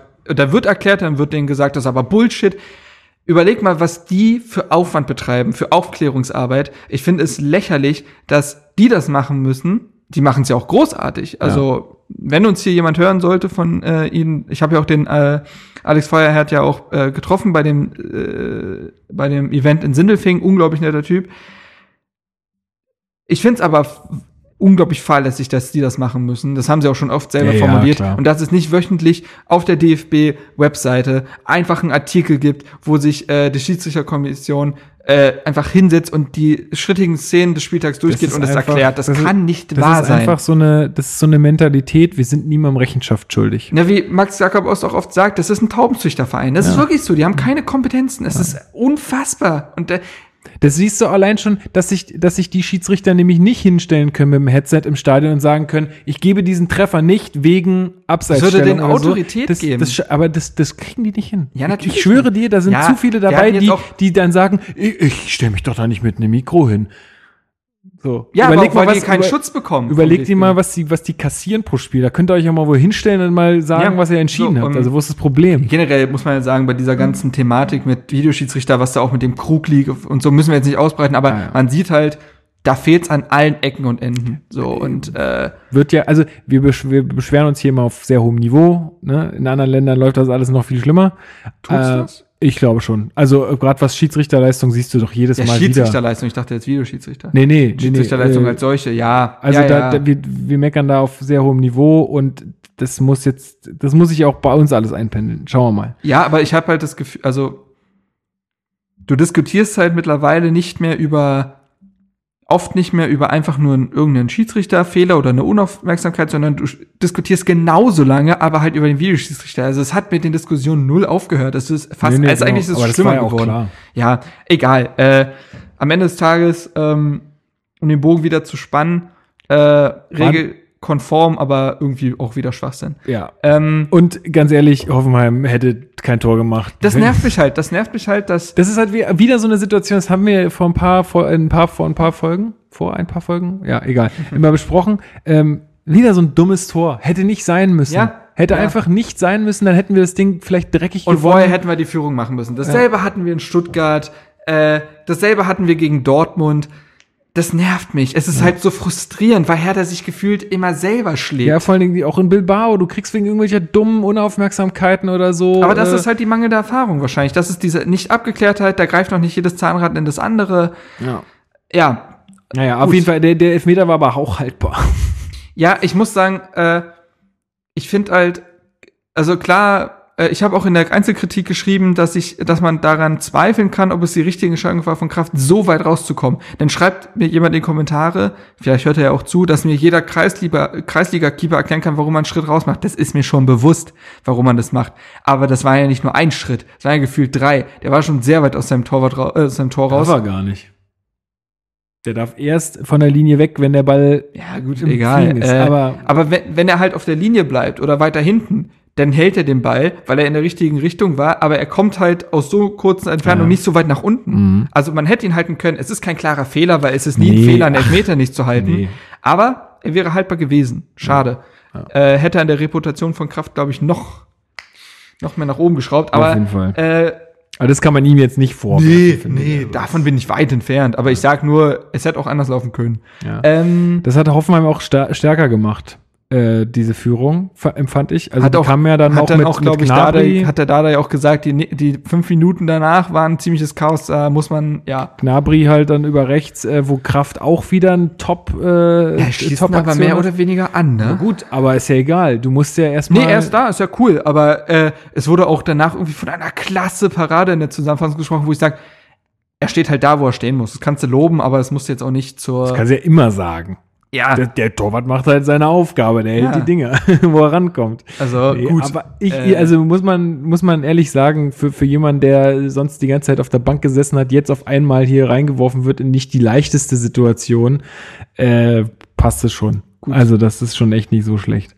Ach, um das einfach nur noch mal zu unterstreichen, was du vorhin gesagt hast, dass wir da einfach einen Luxus Ja. äh, ja, gerade haben in der Liga. auch äh, wenn man guckt, was wie es auf unserer dritten Torwartposition aussieht. Ich finde, viele Vereine haben ja oft so ein, also ich finde schon, dass sich die Mentalität generell gewandelt hat, dass du immer mehr zu so einer starken Nummer zwei tendierst. Aber oft, also guck dir mal, kennst du die Nummer zwei von Hoffenheim oder so? Das sind dann halt so 34-jährige Keeper, die haben irgendwann mal eine gute Saison gehabt, seitdem sind sie damit relativ zufrieden, dass sie zweite, äh, irgendwie zweiter Keeper in der Bundesliga sind und da findet nicht so viel Druck statt, aber wir haben Jahrstand, Kraft und dahinter haben wir eine so talentierte junge Torwartriege. Also Jonathan Klinsmann, äh, Dennis Smarsch, der auch in Sindelfingen unfassbares Turnier abgeliefert hat, ist auch U-Nationalkeeper. Nils Körber, Marius Gersbeck, äh, der Klatte ist auch U-Keeper und Leon Schaffran ist auch U-Nationalkeeper. Ist unfassbar. Wie sollen wir das in der. Zukunft eigentlich machen? Wir stellen einfach Ey, kannst du nicht mal, die müssen Nee. halt ins Ausland. In Ja. die Bundesliga kommen die mir nicht. Nee, du. Hör mal auf. Aber nee, äh, gut. Ähm, dann in der zweiten Halbzeit wird äh, in der 57. Minute Vedat Ibišević eingewechselt für Alexander Esswein, Ja, der blass geblieben ist. Ja, das war so ein ganz typisches S-Wein-Spiel, bis auf diese Szene, die du ja auch schon beschrieben hattest vorhin, wo, er, wo ich finde, dass das auch diese ganze Szene einleitet, Ja, ja, einfach klar. die Flanke auch zu nehmen, auch nicht bis hinten zur Grundlinie zu laufen zu wollen, Einfach sondern mal aus einfach so mal Halbfeld ein bisschen. Genau, ja. er hat gesehen, dass da zwei Leute stehen und dann flankt das halt einfach mal rein und Selke, gut, der macht's dann halt super, äh, macht das auch weiter, aber bis dahin, ey, ja. mich mir tut's so leid für den Typen, Mann. Ich Ich meine. Dada hat er jetzt auch bei immerhärter.de äh, beim Auslaufen am Tag danach hat er mit Uwe Bremer über ihn gesprochen und der war richtig sauer, aber nicht so aus, weil er jetzt also sauer. ich glaube, Dada sieht genau dasselbe, was, was wir Ja, auch sehen an Und äh, ihm. er, er sagt ja auch, im Training, also eigentlich muss Esswein drei bis vier Schüsse pro Spiel bekommen, weil im Training schießt er die Netze kaputt, der hat einen Ja. Riesenschuss und äh, macht, ist quasi gefühlt Trainingsweltmeister und im Spiel, äh, da ist nicht die Gier da, da, da passt er lieber nochmal und er, er trifft ja, das muss man ja sagen, Esswein trifft wahnsinnig viele schlechte Entscheidungen im Spiel. Wenn er schießen muss, hätte er passen müssen und an, umgekehrt und er läuft glaub, teilweise in tote Räume und das ist, ist eine es Kopfsache ärgert- bei es dem. Ich glaube nicht, ich glaube nicht, dass das für, nicht, also das ist ja meistens so in der Bundesliga und so bei, bei so Spitzensportlern, äh, Sportlern, ähm, dass es einfach eine Kopfsache ist. Er er hat's ja auch schon gezeigt. und- Seine Tore gegen Frankfurt und Wolfsburg. Ja, natürlich. Äh, Und das ist ja jetzt auch nicht, äh, wo du sag, sagst, das ist jetzt nur Glück oder so, sondern ich, ich glaube, das ist einfach, ich weiß nicht, vielleicht. ich meine, wir nehmen halt super wenig Schüsse, ne? Und wir nehmen Ja. halt super wenig. Ja. Also das ist auch, glaube ich, Ansage, dass das, Ja. dass es nicht so passiert. Vielleicht fühlt er sich da halt auch einfach ein bisschen Gleichzeitig halt glaube ich, irgendwie. gleichzeitig glaube ich aber nicht, dass ja äh, da der sich jetzt hinstellt und sagt, äh, der soll schießen und in der Kabine sagt er dann, Jungs, wir schießen aber nur innerhalb des 16. Also Nee, dem wird er, dem schon wird er schon extra Auftrag geben. Nee, das ist schon aber das klar. ist genau das Ding. Aber du willst jetzt auch nicht der in der Mannschaft sein, der die ganze Zeit äh, irgendwie die, die, Die Bälle in- Schüsse Ja, ja, nimmt und klar. alle sagen, sag mal, äh, was ist mit dir Ja, los? ja, klar. Aber das war ja auch immer das Ding, also ich will ihn jetzt nicht unbedingt von der Qualität her vergleichen, aber bei Jens Hegeler hat auch immer, nee, aber bei Jens Hegeler haben Trainer, hat, hat auch da immer gesagt, im Training ist der genial. Der ist genial im Training und er hat es nicht auf dem Bundesliga-Platz bekommen. Ja. Das ist halt schade. Aber solche Spieler wird es immer wieder geben. Gut, Ja. ähm, eine Minute nach der Einwechslung von Vedat Ibišević kommt es dann auch zum Tor von Hertha. Und wer war daran beteiligt? Natürlich. Der Lazaro. Oder meintest du Nee, doch. den anders? Okay. Nee, den, den meinte ich schon. Unfassbar. Ich glaube, jetzt seine fünfte oder sechste Torvorlage in dieser Saison. Ja, und, Ähm, und es ist auch geil zu sehen, wie der, der, der weiß genau, was er da macht auf der rechten Seite. Der, du merkst, okay, er stoppt zweimal, glaube ich, noch vorher Mhm. ab und um, um und sieht, dass, die- der, dass ihm Platz gelassen wird. Genau, und dann, dann geht er noch die letzten paar Meter und macht die nicht Flanke irgendwas. ist so gut. die ist mega die ist gut so gewesen. gut, den aus dem Lauf so zu bringen. Schusstechnik, also richtig schön angeschnitten, Ja. so dass der nochmal sich vom Genau. Tor wegdreht und dann halt. äh, Ich habe auch nicht erwartet, als der da steht, ich habe nicht erwartet, dass da so ein Geschoss kommt. Ich dachte, Ja. das ist so eine Flanke, ja, der kommt ein bisschen zu kurz, wird rausgeköpft, Ende Gelände. Und dann muss man sagen, Ist auch glücklich dann im letzten Endes, äh, finde ich, weil der Torwart äh, Baumann, äh, Baumann ist es bei Hoffenheim, es ist mega schlecht verteidigt von allen bei Hoffenheim. Einmal das und dann ist, ha- haben wir Glück, dass Baumann, glaube ich, denkt, scheiße, Selke wird jetzt köpfen. Und das Schöne ist, dass Selke wegbleibt. Ich glaube auch, das war gewollt. Der zieht seinen Kopf so ein. Ich glaube nicht, dass der einfach nicht Meinst du rangekommen ist. Guck dir die Szene mal an. Der, der, sitzt, der ist so da. Also mit den Schu- quasi sein Kopf so in den Schultern drin. Der, der Ja, weil er, weg. weil er schon, weil er schon, also für mich sah es so aus, als wenn er schon gemerkt hätte, dass der Kopf, äh, dass der Ball schon zu niedrig ist, dass er den nicht mehr richtig ja, aber ist doch gut, dass er dann den Ball nicht nimmt. Ja, äh, Das ist ich ja- glaube eher, der hat ihn nicht erreicht. Der hätte ihn erreicht. Meinst du? Doch, glaub mir mal. Okay. Der, doch, glaub, also kannst du dir noch mal angucken, der Ja. hätte ihn erreicht, der ist weggeblieben extra. Naja. Und dann ist Kalu halt da. Und das Spannende, das habe ich auch getwittert, ist, Kalu ist einfach ein Phänomen. De, den willst Ja. du 85 Minuten des Spiels, willst du einfach den Kopf schütteln und fragen, Junge, hast du Bock auf Fußball spielen? Also bist du da, weil du Lust hast oder weil du musst? So, und äh, dann ist er halt da. Der Mann hat jetzt acht Saisontore. Das ist eine verdammte Qualität. Wo stünden wir ohne die acht Saisontore? Das ist ganz schlimm mit Kalu, weil es so frustrierend ist. Du willst, du bist eigentlich die ganze Zeit sauer auf ihn, aber du weißt auch, aber du weißt auch, dass er gefühlt einer der einzigen ist, der das Ding auch an, an den drehen kann. So. Auf jeden Fall. Wie viele Punkte haben wir jetzt Genau das, gewonnen? genau dasselbe habe ich zu meiner Freundin auch gesagt, als wir das gesehen haben. Ich habe gesagt, dieser Kalu ist einfach Wahnsinn. Du, du, du denkst die ganze Zeit, wo ist der? Wo ist der?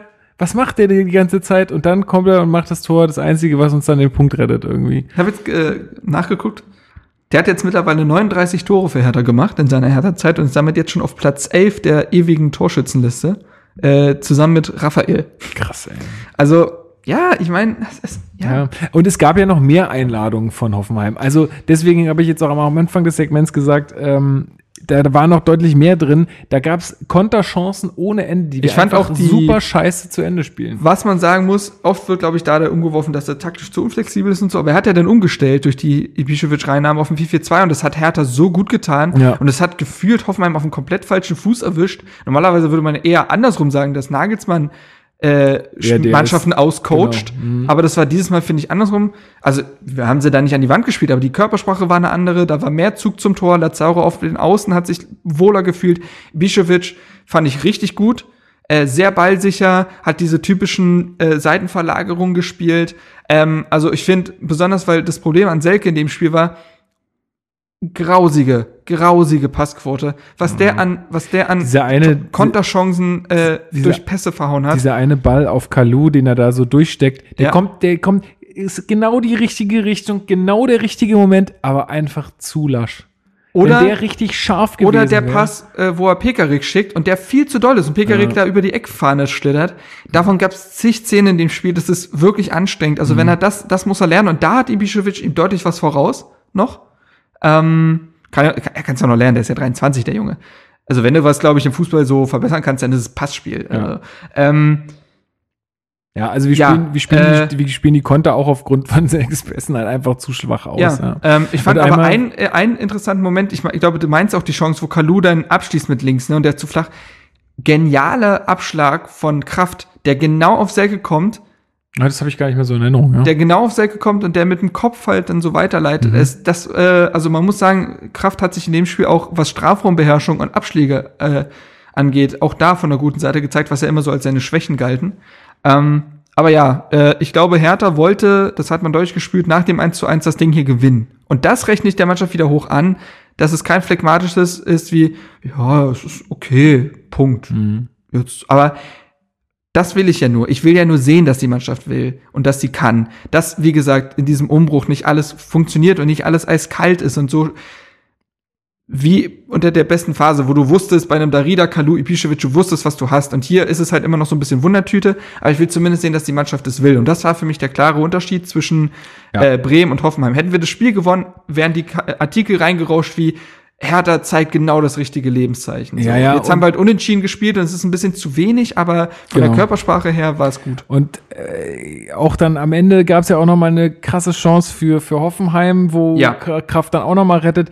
Also ich will jetzt nicht sagen, dass wir den, den Sieg verdient gehabt hätten, aber mit, mit, der, mit der Floskel, es wäre mehr für uns drin gewesen, ist man, denke ich, fährt man sehr gut Ja. und äh, kann diesen Punkt aber auch beruhigt nach den Chancen, wenn man sie so gesehen hat, auch gu- gut mitnehmen. Genau. Auch wenn es, mein gut, die, die Liga macht es uns auch aktuell etwas leicht, ne? Also es ist jetzt, wenn, wenn du früher so viele Spiele jetzt nicht dreimal gepunktet hättest, dann Ja. sähe das vielleicht noch ganz anders aus. Aber äh, aktuell kann man damit gut leben. Jetzt können wir ja vielleicht noch mal ein bisschen äh, drüber reden, was erwartet uns denn so in den nächsten zwei Wochen? Ich wollte erstmal noch kurz John Torunariga auf loben, jeden Fall, auf jeden Fall. Äh, Mach das noch bitte. der sowohl in den Zweikämpfen überragend war, als auch Ja. im Spielaufbau. Unglaublich. Und auch in der Luft top. Ja, da weiß man ja, ich habe das Gefühl, also gefühlt verliert Torunariga kein Kopfballduell. Ja. Ähm, aber was der spielerisch gemacht hat im Spiel, fand ich großartig. Also erstmal hatte der 79, äh, 97 Ballkontakte, also mit Abstand die meisten. Äh, hat sich da und hat sich von irgendwie, boah, wie viele Pässe waren das? Von 60 oder sowas oder von 70 hat er sich knapp 20 lange Bälle getraut und trotzdem eine Passquote gehabt, die besser war als von Stark, der ja sehr konservativ äh, aufgebaut hat. Mhm. Also ich fand, Toro Nariga nimmt sich da ein Herz und das und probiert das und er kann's halt auch so und eine super Leistung und es wird ein riesiges Luxusproblem sein, wenn dann Karim Rekik wiederkommt und du hast John Toro Nariga und die beiden schließen sich halt aus in der Startaufstellung und da wird's interessant sein dann. Äh, Ja. Rekik soll, soll ja gerade in der Reha noch schuften. Mhm. Ähm, aber ja, John Torunariga, Torunariga jetzt in beiden Spielen sehr wichtig für die Mannschaft gewesen. Ähm, und ja, auch nochmal Riesenlob an Thomas Kraft. Ich weiß nicht, ob du dich daraufhin äh, vorbereitet hast, aber mein Spieler des Podcasts, Oh, haha, äh, kannst ja, kannst ja einstimmen. wenn Naja, gut. Oder du nimmst Nee. Torunariga oder so, weiß ich nicht. Nee, also fa- fast würde ich sagen äh, Lazaro, auch wenn das auch, auch wenn ja, es auch wenn es äh, schon also jetzt dann seit seit dem Hannover Spiel, was wir damals so als Knackpunkt äh, identifiziert haben, ähm, ja schon klar ist, aber der Mann, der macht einfach nur Freude. Aktuell also wenn, absolute Wucht der, Spiel, Ja. äh, der Typ. Also, mein Vater meinte noch so, ich hoffe, dass der nicht schon wieder nächstes Jahr weg ist. nee, das glaube ich tatsächlich das glaube ich nicht. auch nicht, aber das, also man könnte es halt schon irgendwie Ich finde halt krass, der ist, der ist halt noch ein Jahr jünger als die meisten. Der ist halt 21. 21 und äh, übernimmt momentan so viel Verantwortung offensiv. und ist halt auch noch ein geiler, also der ist einfach ein geiler Typ so von seinem super Auftreten sympathisch, und ähm, eloquent auch Ja. tatsächlich. Ähm, So, Selke und Lazaro, die kannst du manchmal gar nicht, gar nicht auseinanderhalten. die musste Die, aus dieselben, die haben dieselben Sätze und die so. müssen wir mal im Podcast holen. Ähm, das ist ja immer krass. Schießer, falls du zuhörst, schieb uns mal irgendeinen Spieler hier rein. ähm, das wäre gut. Das wäre gut. Ähm, ich wollte noch was sagen. Genau, äh, sechs Torschüsse hatten wir, oder sechs Schüsse hatten wir gegen Hoffenheim und drei wurden von Lazaro aufgelegt. Hm. Also es läuft halt einfach Ja, über ihn ihn. auf jeden und Fall. Äh, genau, das wäre noch. Ja, was erwartet uns denn, Lukas? Äh, und zwar erwartet uns am ne, kommenden Wochenende äh, das Spiel gegen Leverkusen. In, in Leverkusen. Easy. Easy. drei Punkte, zack. Also sorry, äh, die haben wir im Hinspiel geschlagen. Viel Easy. schwerer wird es äh, zu Hause gegen Mainz. Danach. Ich glaube halt wirklich, dass das Spiel gegen Mainz schlimmer wird als das gegen Leverkusen. Es ich glaub's halt es wirklich. könnte halt wirklich sein. Ich meine, Hertha, muss man sagen, passt sich in dieser Saison oft dem Niveau des Gegners an. Und, das Und- im positiven Sinne auch. Und, und Leverkusen hat jetzt unter der Woche auch noch Pokal. Stimmt. Also das heißt, Das ist auch nicht so schlecht für uns. Genau. Äh, weil in den Spielen gegen Leverkusen im Hinspiel, wir waren die letzte Mannschaft, gegen, die gegen Leverkusen gewonnen hat, nachdem die irgendwie 17 Spiele ungeschlagen waren oder so. Gegen Leipzig, gegen Dortmund, gegen Bayern. Wir waren immer auf Augenhöhe, wenn Ja. nicht besser. So. Ähm, außer gegen Schalke, da hat es nicht so gut geklappt, aber da hatten wir auch die rote Karte, das war ein bisschen ja, doof. so ein aber bisschen, das ist so ein bisschen ein Muster, was immer wiederkehrt, das stimmt. ja. Und ich finde, dieses Jahr ist Hertha auch nicht auswärts schwach. Das ist kein Argument. Wir sind ordentlich auswärts. Das ist echt in Ordnung. Also, ähm, wenn man auch eine klare Verbesserung zur letzten Saison nehmen will, dann ist es die wahrscheinlich. Wir sind auswärts längst nicht mehr so schwach. Äh, du sagst es, Leverkusen spielt Pokal, wird ein bisschen rotieren müssen. Ähm, ja, ich kann mir schon gut vorstellen, dass es ein Spiel wird, wo wir alle rausgehen und sagen, das war in Ordnung. Vielleicht, das wird kein Sieg vermutlich, aber mit einem Punkt könnte ich ja schon Ich- in Leverkusen leben. Könnte ich auch leben, ja. Und äh, ich glaube, das Spiel gegen Mainz wird ein viel schwereres. ja. Äh, weil für Mainz steht ja auch das Wasser echt bis zum Hals. Also es wird ja auch massiv an äh, Trainer und Manager äh, gerüttelt. Generell ist die Stimmung, was Mainz sehr untypisch erscheint, wahnsinnig aufgekocht und aufgeregt.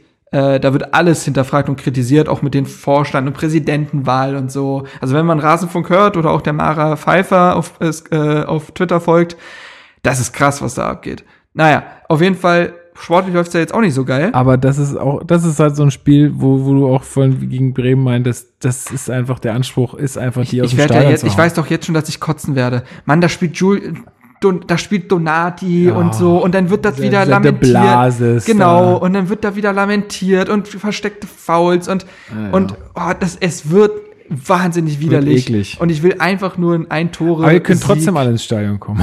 Ja, hey, Wartestimmung. Aber ja, 20.30 Uhr am Freitagabend, was gibt's Schöneres als im nein, spielen wir freitags gegen Mainz. Freitagabend 20.30 Da schön guckt schon wieder bei, die ganze Liga auf uns. Das bei zwei Grad und Nieselregen. Oh, das wird super geil. Ähm, das wird, es, es wird ein richtiges Krampfspiel, bin ich mir sicher. Mal sehen, wie das geläuft dann auch ist im Löberstern. Das war jetzt gegen Hoffenheim wird auf jeden Fall nicht besser interessant. Äh, aber ja, das, das wird, glaube ich, die viel schlimmere Aufgabe, weil du da auch das Spiel machen musst und so und na. Aber ja, da muss ein Sieg her. Vor allen Dingen, weil wir dann ja noch gegen Schalke spielen Mhm. und gegen Bayern München. Ja, also da müssen, wie auch immer, vier Punkte her. Ich würde sagen, aus den nächsten vier Spielen, vier Punkte. Vier, vier bis fünf, ist, also fünf fände ich schon geil. Mhm. vier sind machbar und alles drunter ist, dann muss man wieder vom Spielverlauf natürlich gucken. Aber ja, irgendwie so. Vielleicht landen wir auch gegen eines der drei Teams einen Überraschungssieg. Schalke. Schalke ist nicht mehr so gut, ganz ehrlich. Schalke ist nicht mehr so gut wie in der Hinrunde. Die haben jetzt auch lange nicht mehr, glaube ich, gewonnen, äh, spielen sehr zögerlich Ja, von, und ja. verkaufen sich so ein bisschen unter Wert momentan. Also, wer weiß, wie es bis dahin um Eben. die steht. Wir Wenn wir jetzt den Auftritt auf Schalke. kriegen sollten, Ja. dann kann es schon auch möglich sein. Vielleicht sind wir auch gepusht durch ein gutes Spiel gegen Ja, Bayern. eben. Also da würde ich jetzt noch nichts abschreiben gegen Schalke. Bayern muss man jetzt auch mal gucken. Wenn, Ja. ähm, aber naja, ja. ja, nee, aber ich glaube, gegen Bayern ist diese Saison ein Punkt eher möglich als noch vergangene Saison oder so. Ähm, Aber ein Sieg wird schwierig. nee, vom Sieg spreche ich ja nicht. Aber nein, vier bis fünf Punkte, finde ich, kann man schon so als Marke ungefähr festmachen wahrscheinlich. Ja, würde ich auch so sehen. Ähm, jetzt haben wir noch ein paar Hörerfragen bei Twitter bekommen. Die machen wir jetzt Jo. noch schnell, ähm, Ich habe mir die auch noch aufgeschrieben. Aber damit ja, ich noch einkaufen kann. ähm, und zwar fragt, jetzt, er hat es mir noch mal gesagt, wie es ausgesprochen wird, Psych BSC. War das so? Ja. Ja. Ähm, schreibt. Die Form von Lecky und generell äh, die von Esswein und, falls nicht bereits behandelt, die Rolle von Julian Schieber in Zukunft. gut. Ähm, S-Wein haben wir insofern Esswein schon haben wir, denke ich, Äh, seine. Perspektive muss man mal sehen. Äh, es kommt, glaube ich, auch ganz darauf an, wie sich, wie sich das in der Mittelfeldzentrale entwickelt, weil wenn Duda oder Darida sich dort festspielen sollten, wird ja Lazaro auf den rechten Flügel rücken und dann ist Ende Gelände. Da fühlt er sich halt auch super viel, also du hast es ja auch in dem Spiel gesehen, da fühlt er sich einfach viel wohler. Ja, kann ja sein. Also, ähm, und da Kalu halt gesetzt ist, ist links nichts frei. Nee, also es wird halt, glaube ich, S-Wein muss sich über Kurzeinsätze empfehlen, höchstens. Mehr ist da nicht drin. Lazar, äh, ach so, Lecky, ähm, Ja, Lecky ist irgendwie so das Sorgenkind momentan. Ich glaube, Marcel hat es schon ganz gut formuliert, ob, das, ob wir jetzt nicht langsam den Lecky bekommen, der in Ingolstadt gespielt hat.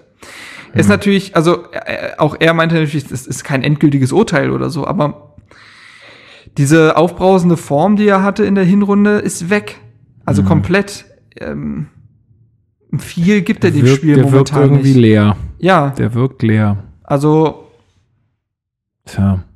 Ich kann da gar nicht so viel ich zu kann, sagen. Ich, also mir fällt es auch total schwer. Wir müssen es abwarten. Ja, man muss es bei ihm wahrscheinlich abwerten. Und, äh, und Julian Schieber bin ich gespannt. Insofern, also bis jetzt ja noch, also er ähm, hat ja jetzt sogar irgendwie äh, bei so Testspielen der U23 gespielt. Also er ist, er kommt so langsam wieder auf so ein Wettkampfniveau, würde ich sagen. Aber ich glaube, ich, glaub, ich habe ja auch schon mal hier gesagt, ich glaube nicht, dass mit dem noch mal ernsthaft zu rechnen ist. Ich weiß es nicht. Ähm, grundsätzlich also nicht, weil ich ihm das nicht wünschen würde oder so, sondern ich glaub's, ich glaube einfach nicht dran. Ich glaube, der Punkt ist ja auch, dass also Selke ist halt gesetzt im Mittelsturm, aber Ibišević wird im Sommer 34, hatte noch ein Jahr Vertrag. Ich weiß nicht, ob man sagt, ob man denn noch mal einen komplett neuen Spieler holt oder ob man sieht, dass äh, Schieber zumindest noch eine Saison irgendwie. Ich glaube, das warten die auch ab. Genau deswegen, das ist, deswegen kann ich die Perspektive nicht ganz abwarten, äh, nicht ganz äh, prognostizieren, aber das wird, denke ich mal, so der Knackpunkt auch, auch eine Perspektive. Hm? Das ist ja auch eine Perspektive, ja, ist dass eine man erstmal Perspektive, aber eine Perspektive, ja, dass man abwarten muss. Ähm, ja, über der Roman Steel Blue und der Saschko haben dieselbe Frage quasi gestellt. Ah ja, welche denn? Äh, die haben nach Kalu gefragt und ob, also quasi, der ist zu langsam für einen Flügel und den gibt dem Spiel zu wenig. Ist es denn legitim, dass er so gesetzt ist? Ähm, dementsprechend. Ja. Da haben wir auch schon eben drüber gesprochen. Also ich. Nein, also spielerisch nein. Wenn Kalu kein Tor macht, ist es eigentlich immer ein mangelhafter Auftritt von Kalu. Aber, also die, die Auftritte von Kalu definieren sich über Tore.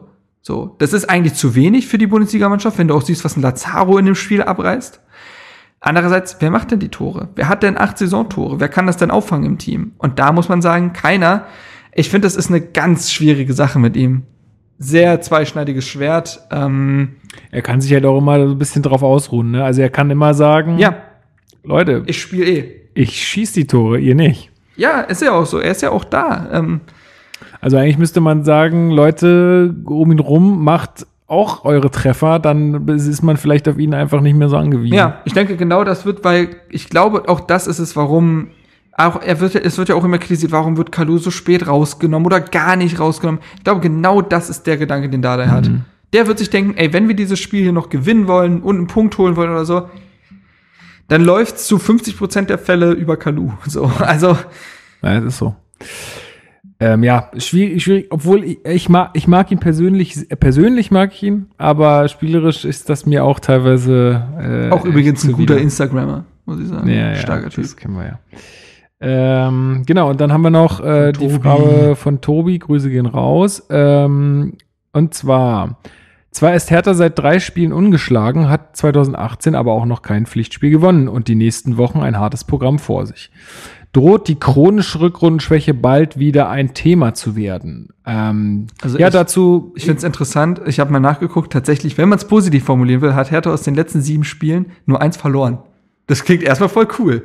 Aber wenn man dann sieht, wie viele Unentschieden dabei sind und dass das fast alles aus der Hinrunde ist, ja. Ja, ähm, ne, also ich muss sagen, also weil die Rückrundenschwäche auch in Anführungsstrichen an, äh, anspricht, für mich diese chronische Rückrundenschwäche hatte immer was damit zu tun, dass Hertha wirklich grausamen Fußball anbietet. Also, dass sie wirklich nicht gut spielen. Das Gefühl habe ich jetzt halt irgendwie bis, bis zu diesem Punkt halt noch nicht. Wir ich hatten, hab, wir hatten hab, eine sehr ordentliche Phase gegen Stuttgart. Wir haben ordentlich gegen Dortmund mitgehalten. Ich finde, das Spiel gegen Hoffenheim war, war mit das einzige, der einzige negative Ausreißer komplett war halt Bremen. Genau, und da, da, es hakt irgendwie an anderen Stellen. Und deswegen glaube ich auch nicht, dass es ähm, die, unsere Auswärtsschwäche ist nicht so da wie in den letzten Jahren. Ich glaube, dass das alles so Punkte sind, wo ich, glaube ich, beruhigt sagen kann, diese Rückrundenschwäche, zumindest in der Form, wie wir sie in den letzten Jahren gesehen haben, kann ich mir nicht vorstellen, dass wir die sich noch mal so Konkurrenzkampf, glaube ich, dieses Jahr. Ja. Ähm, wenn dann jetzt auch ein Darida wieder voll da ist äh, und dann, äh, wenn Mitchell Weiser wiederkehrt, äh, und ich meine, es ist kein gutes Gefühl, aber es ist, also deswegen, ich will jetzt nicht sagen, das ist ein gutes Gefühl, aber ich habe das Gefühl, bei Hertha kann momentan alles passieren. Mhm. Die können Schalke schlagen, die können auch Lever Leverkusen schlagen, die können aber auch gegen Mainz verlieren. Ja, Also ganz das, genau, das ist genau. so, ein, so ein bisschen Ganz genau. eine Wundertüte im Endeffekt, was jetzt nicht unbedingt negativ gemeint ist, aber weil es ist ja auch was Positives dran, weil du kannst halt auch gegen diese Mannschaften mithalten oder auch gewinnen, haben wir ja gegen Leipzig auch gesehen. Also insofern, ähm, Ja, also auch da, man wird sehen, ne? ja. Also ich glaube schon, ja, also ich kann es auch. Wir Hertha hat auch so ein ganz gemischtes äh, Programm, finde ich. Also wir haben. Ich finde, wir haben nie so Phasen, wo wir jetzt nur gegen schwache Gegner spielen oder sowas. Und vor allen Dingen, weil es in der Liga auch so ausgeglichen ist, deswegen kannst du gar nicht so in Etappen decken. Du kannst nicht sagen, ja, in vier Wochen sind wir schlauer. Nee, sind wir wahrscheinlich sogar nicht. Äh, deswegen, ja, man wird es am Ende der Saison sehen, wo wir stehen. Ich glaube wirklich, dass es dann äh, eine Bilanz gezogen werden kann. Vorher, das meinte ich auch mit diesem Wankelmut, wird immer schon gesagt, ah, das ist eine schlechte Saison. Ah, das ist eigentlich ganz okay nach jedem Spiel. Wartet doch mal ab. Am Ende ziehen wir einen Schlussstrich. Genau, den können wir jetzt auch, glaube ich, ziehen. Das ist schön. Oder? Also Ja, ich ja, wüsste jetzt nicht, was noch sonst äh, so ähm, mit anstehen würde. Nö, ich glaube, ich bin durch alles durch, was ich mir Ich aufgeschrieben habe. Ich auch. Ja, ähm, also nochmal herzlichen Glückwunsch, Paul Dardai, zu drei Jahren Hertha-Trainer auf den Tag genau der Aufnahme heute. Ähm, Und äh, eine Sache haben wir noch, internes. Der Lukas ist ja ein, ist ein krasser Typ. ähm, und ihr findet jetzt unsere Artikel auch bei Google News. Wir haben äh, das eingereicht, es wurde von Google geprüft, die haben gesagt, mega Content, Leute.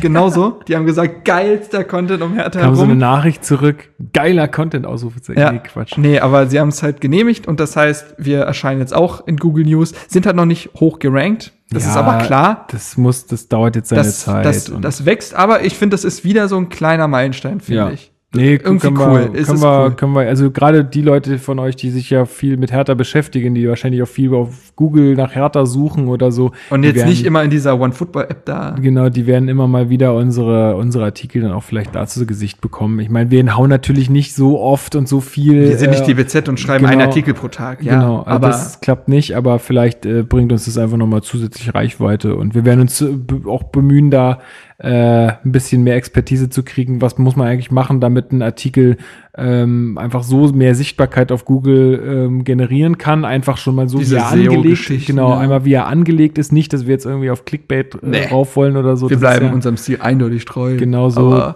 was wir nicht wollen. Aber ja, das versuchen wir jetzt und äh, ich glaube, aber wir arbeiten ja auch an der Regelmäßigkeit. Also ich, mein Ziel ist es eigentlich so drei bis vier Artikel pro Woche auf der Homepage zu haben. Da ist aber auch schon Vorbericht. aber nicht von dir, sondern Um Gottes Willen. Nee, also Vorbericht Ja, zum Spiel. Vorbericht zum Spiel, Einzelkritik, so. Und dann noch unter der Woche quasi zwei Artikel, so zu einem Spieler, zur aktuellen Phase, zu was auch immer, so irgendwas ein eigenständig. Instagram-Account oder. Genau. Oh, das wäre mal. ein Könnten wir eigentlich mal machen, die, Ana die große Instagram-Account-Analyse. Das ist aber so gefühlt so ein Buzzfeed-Artikel.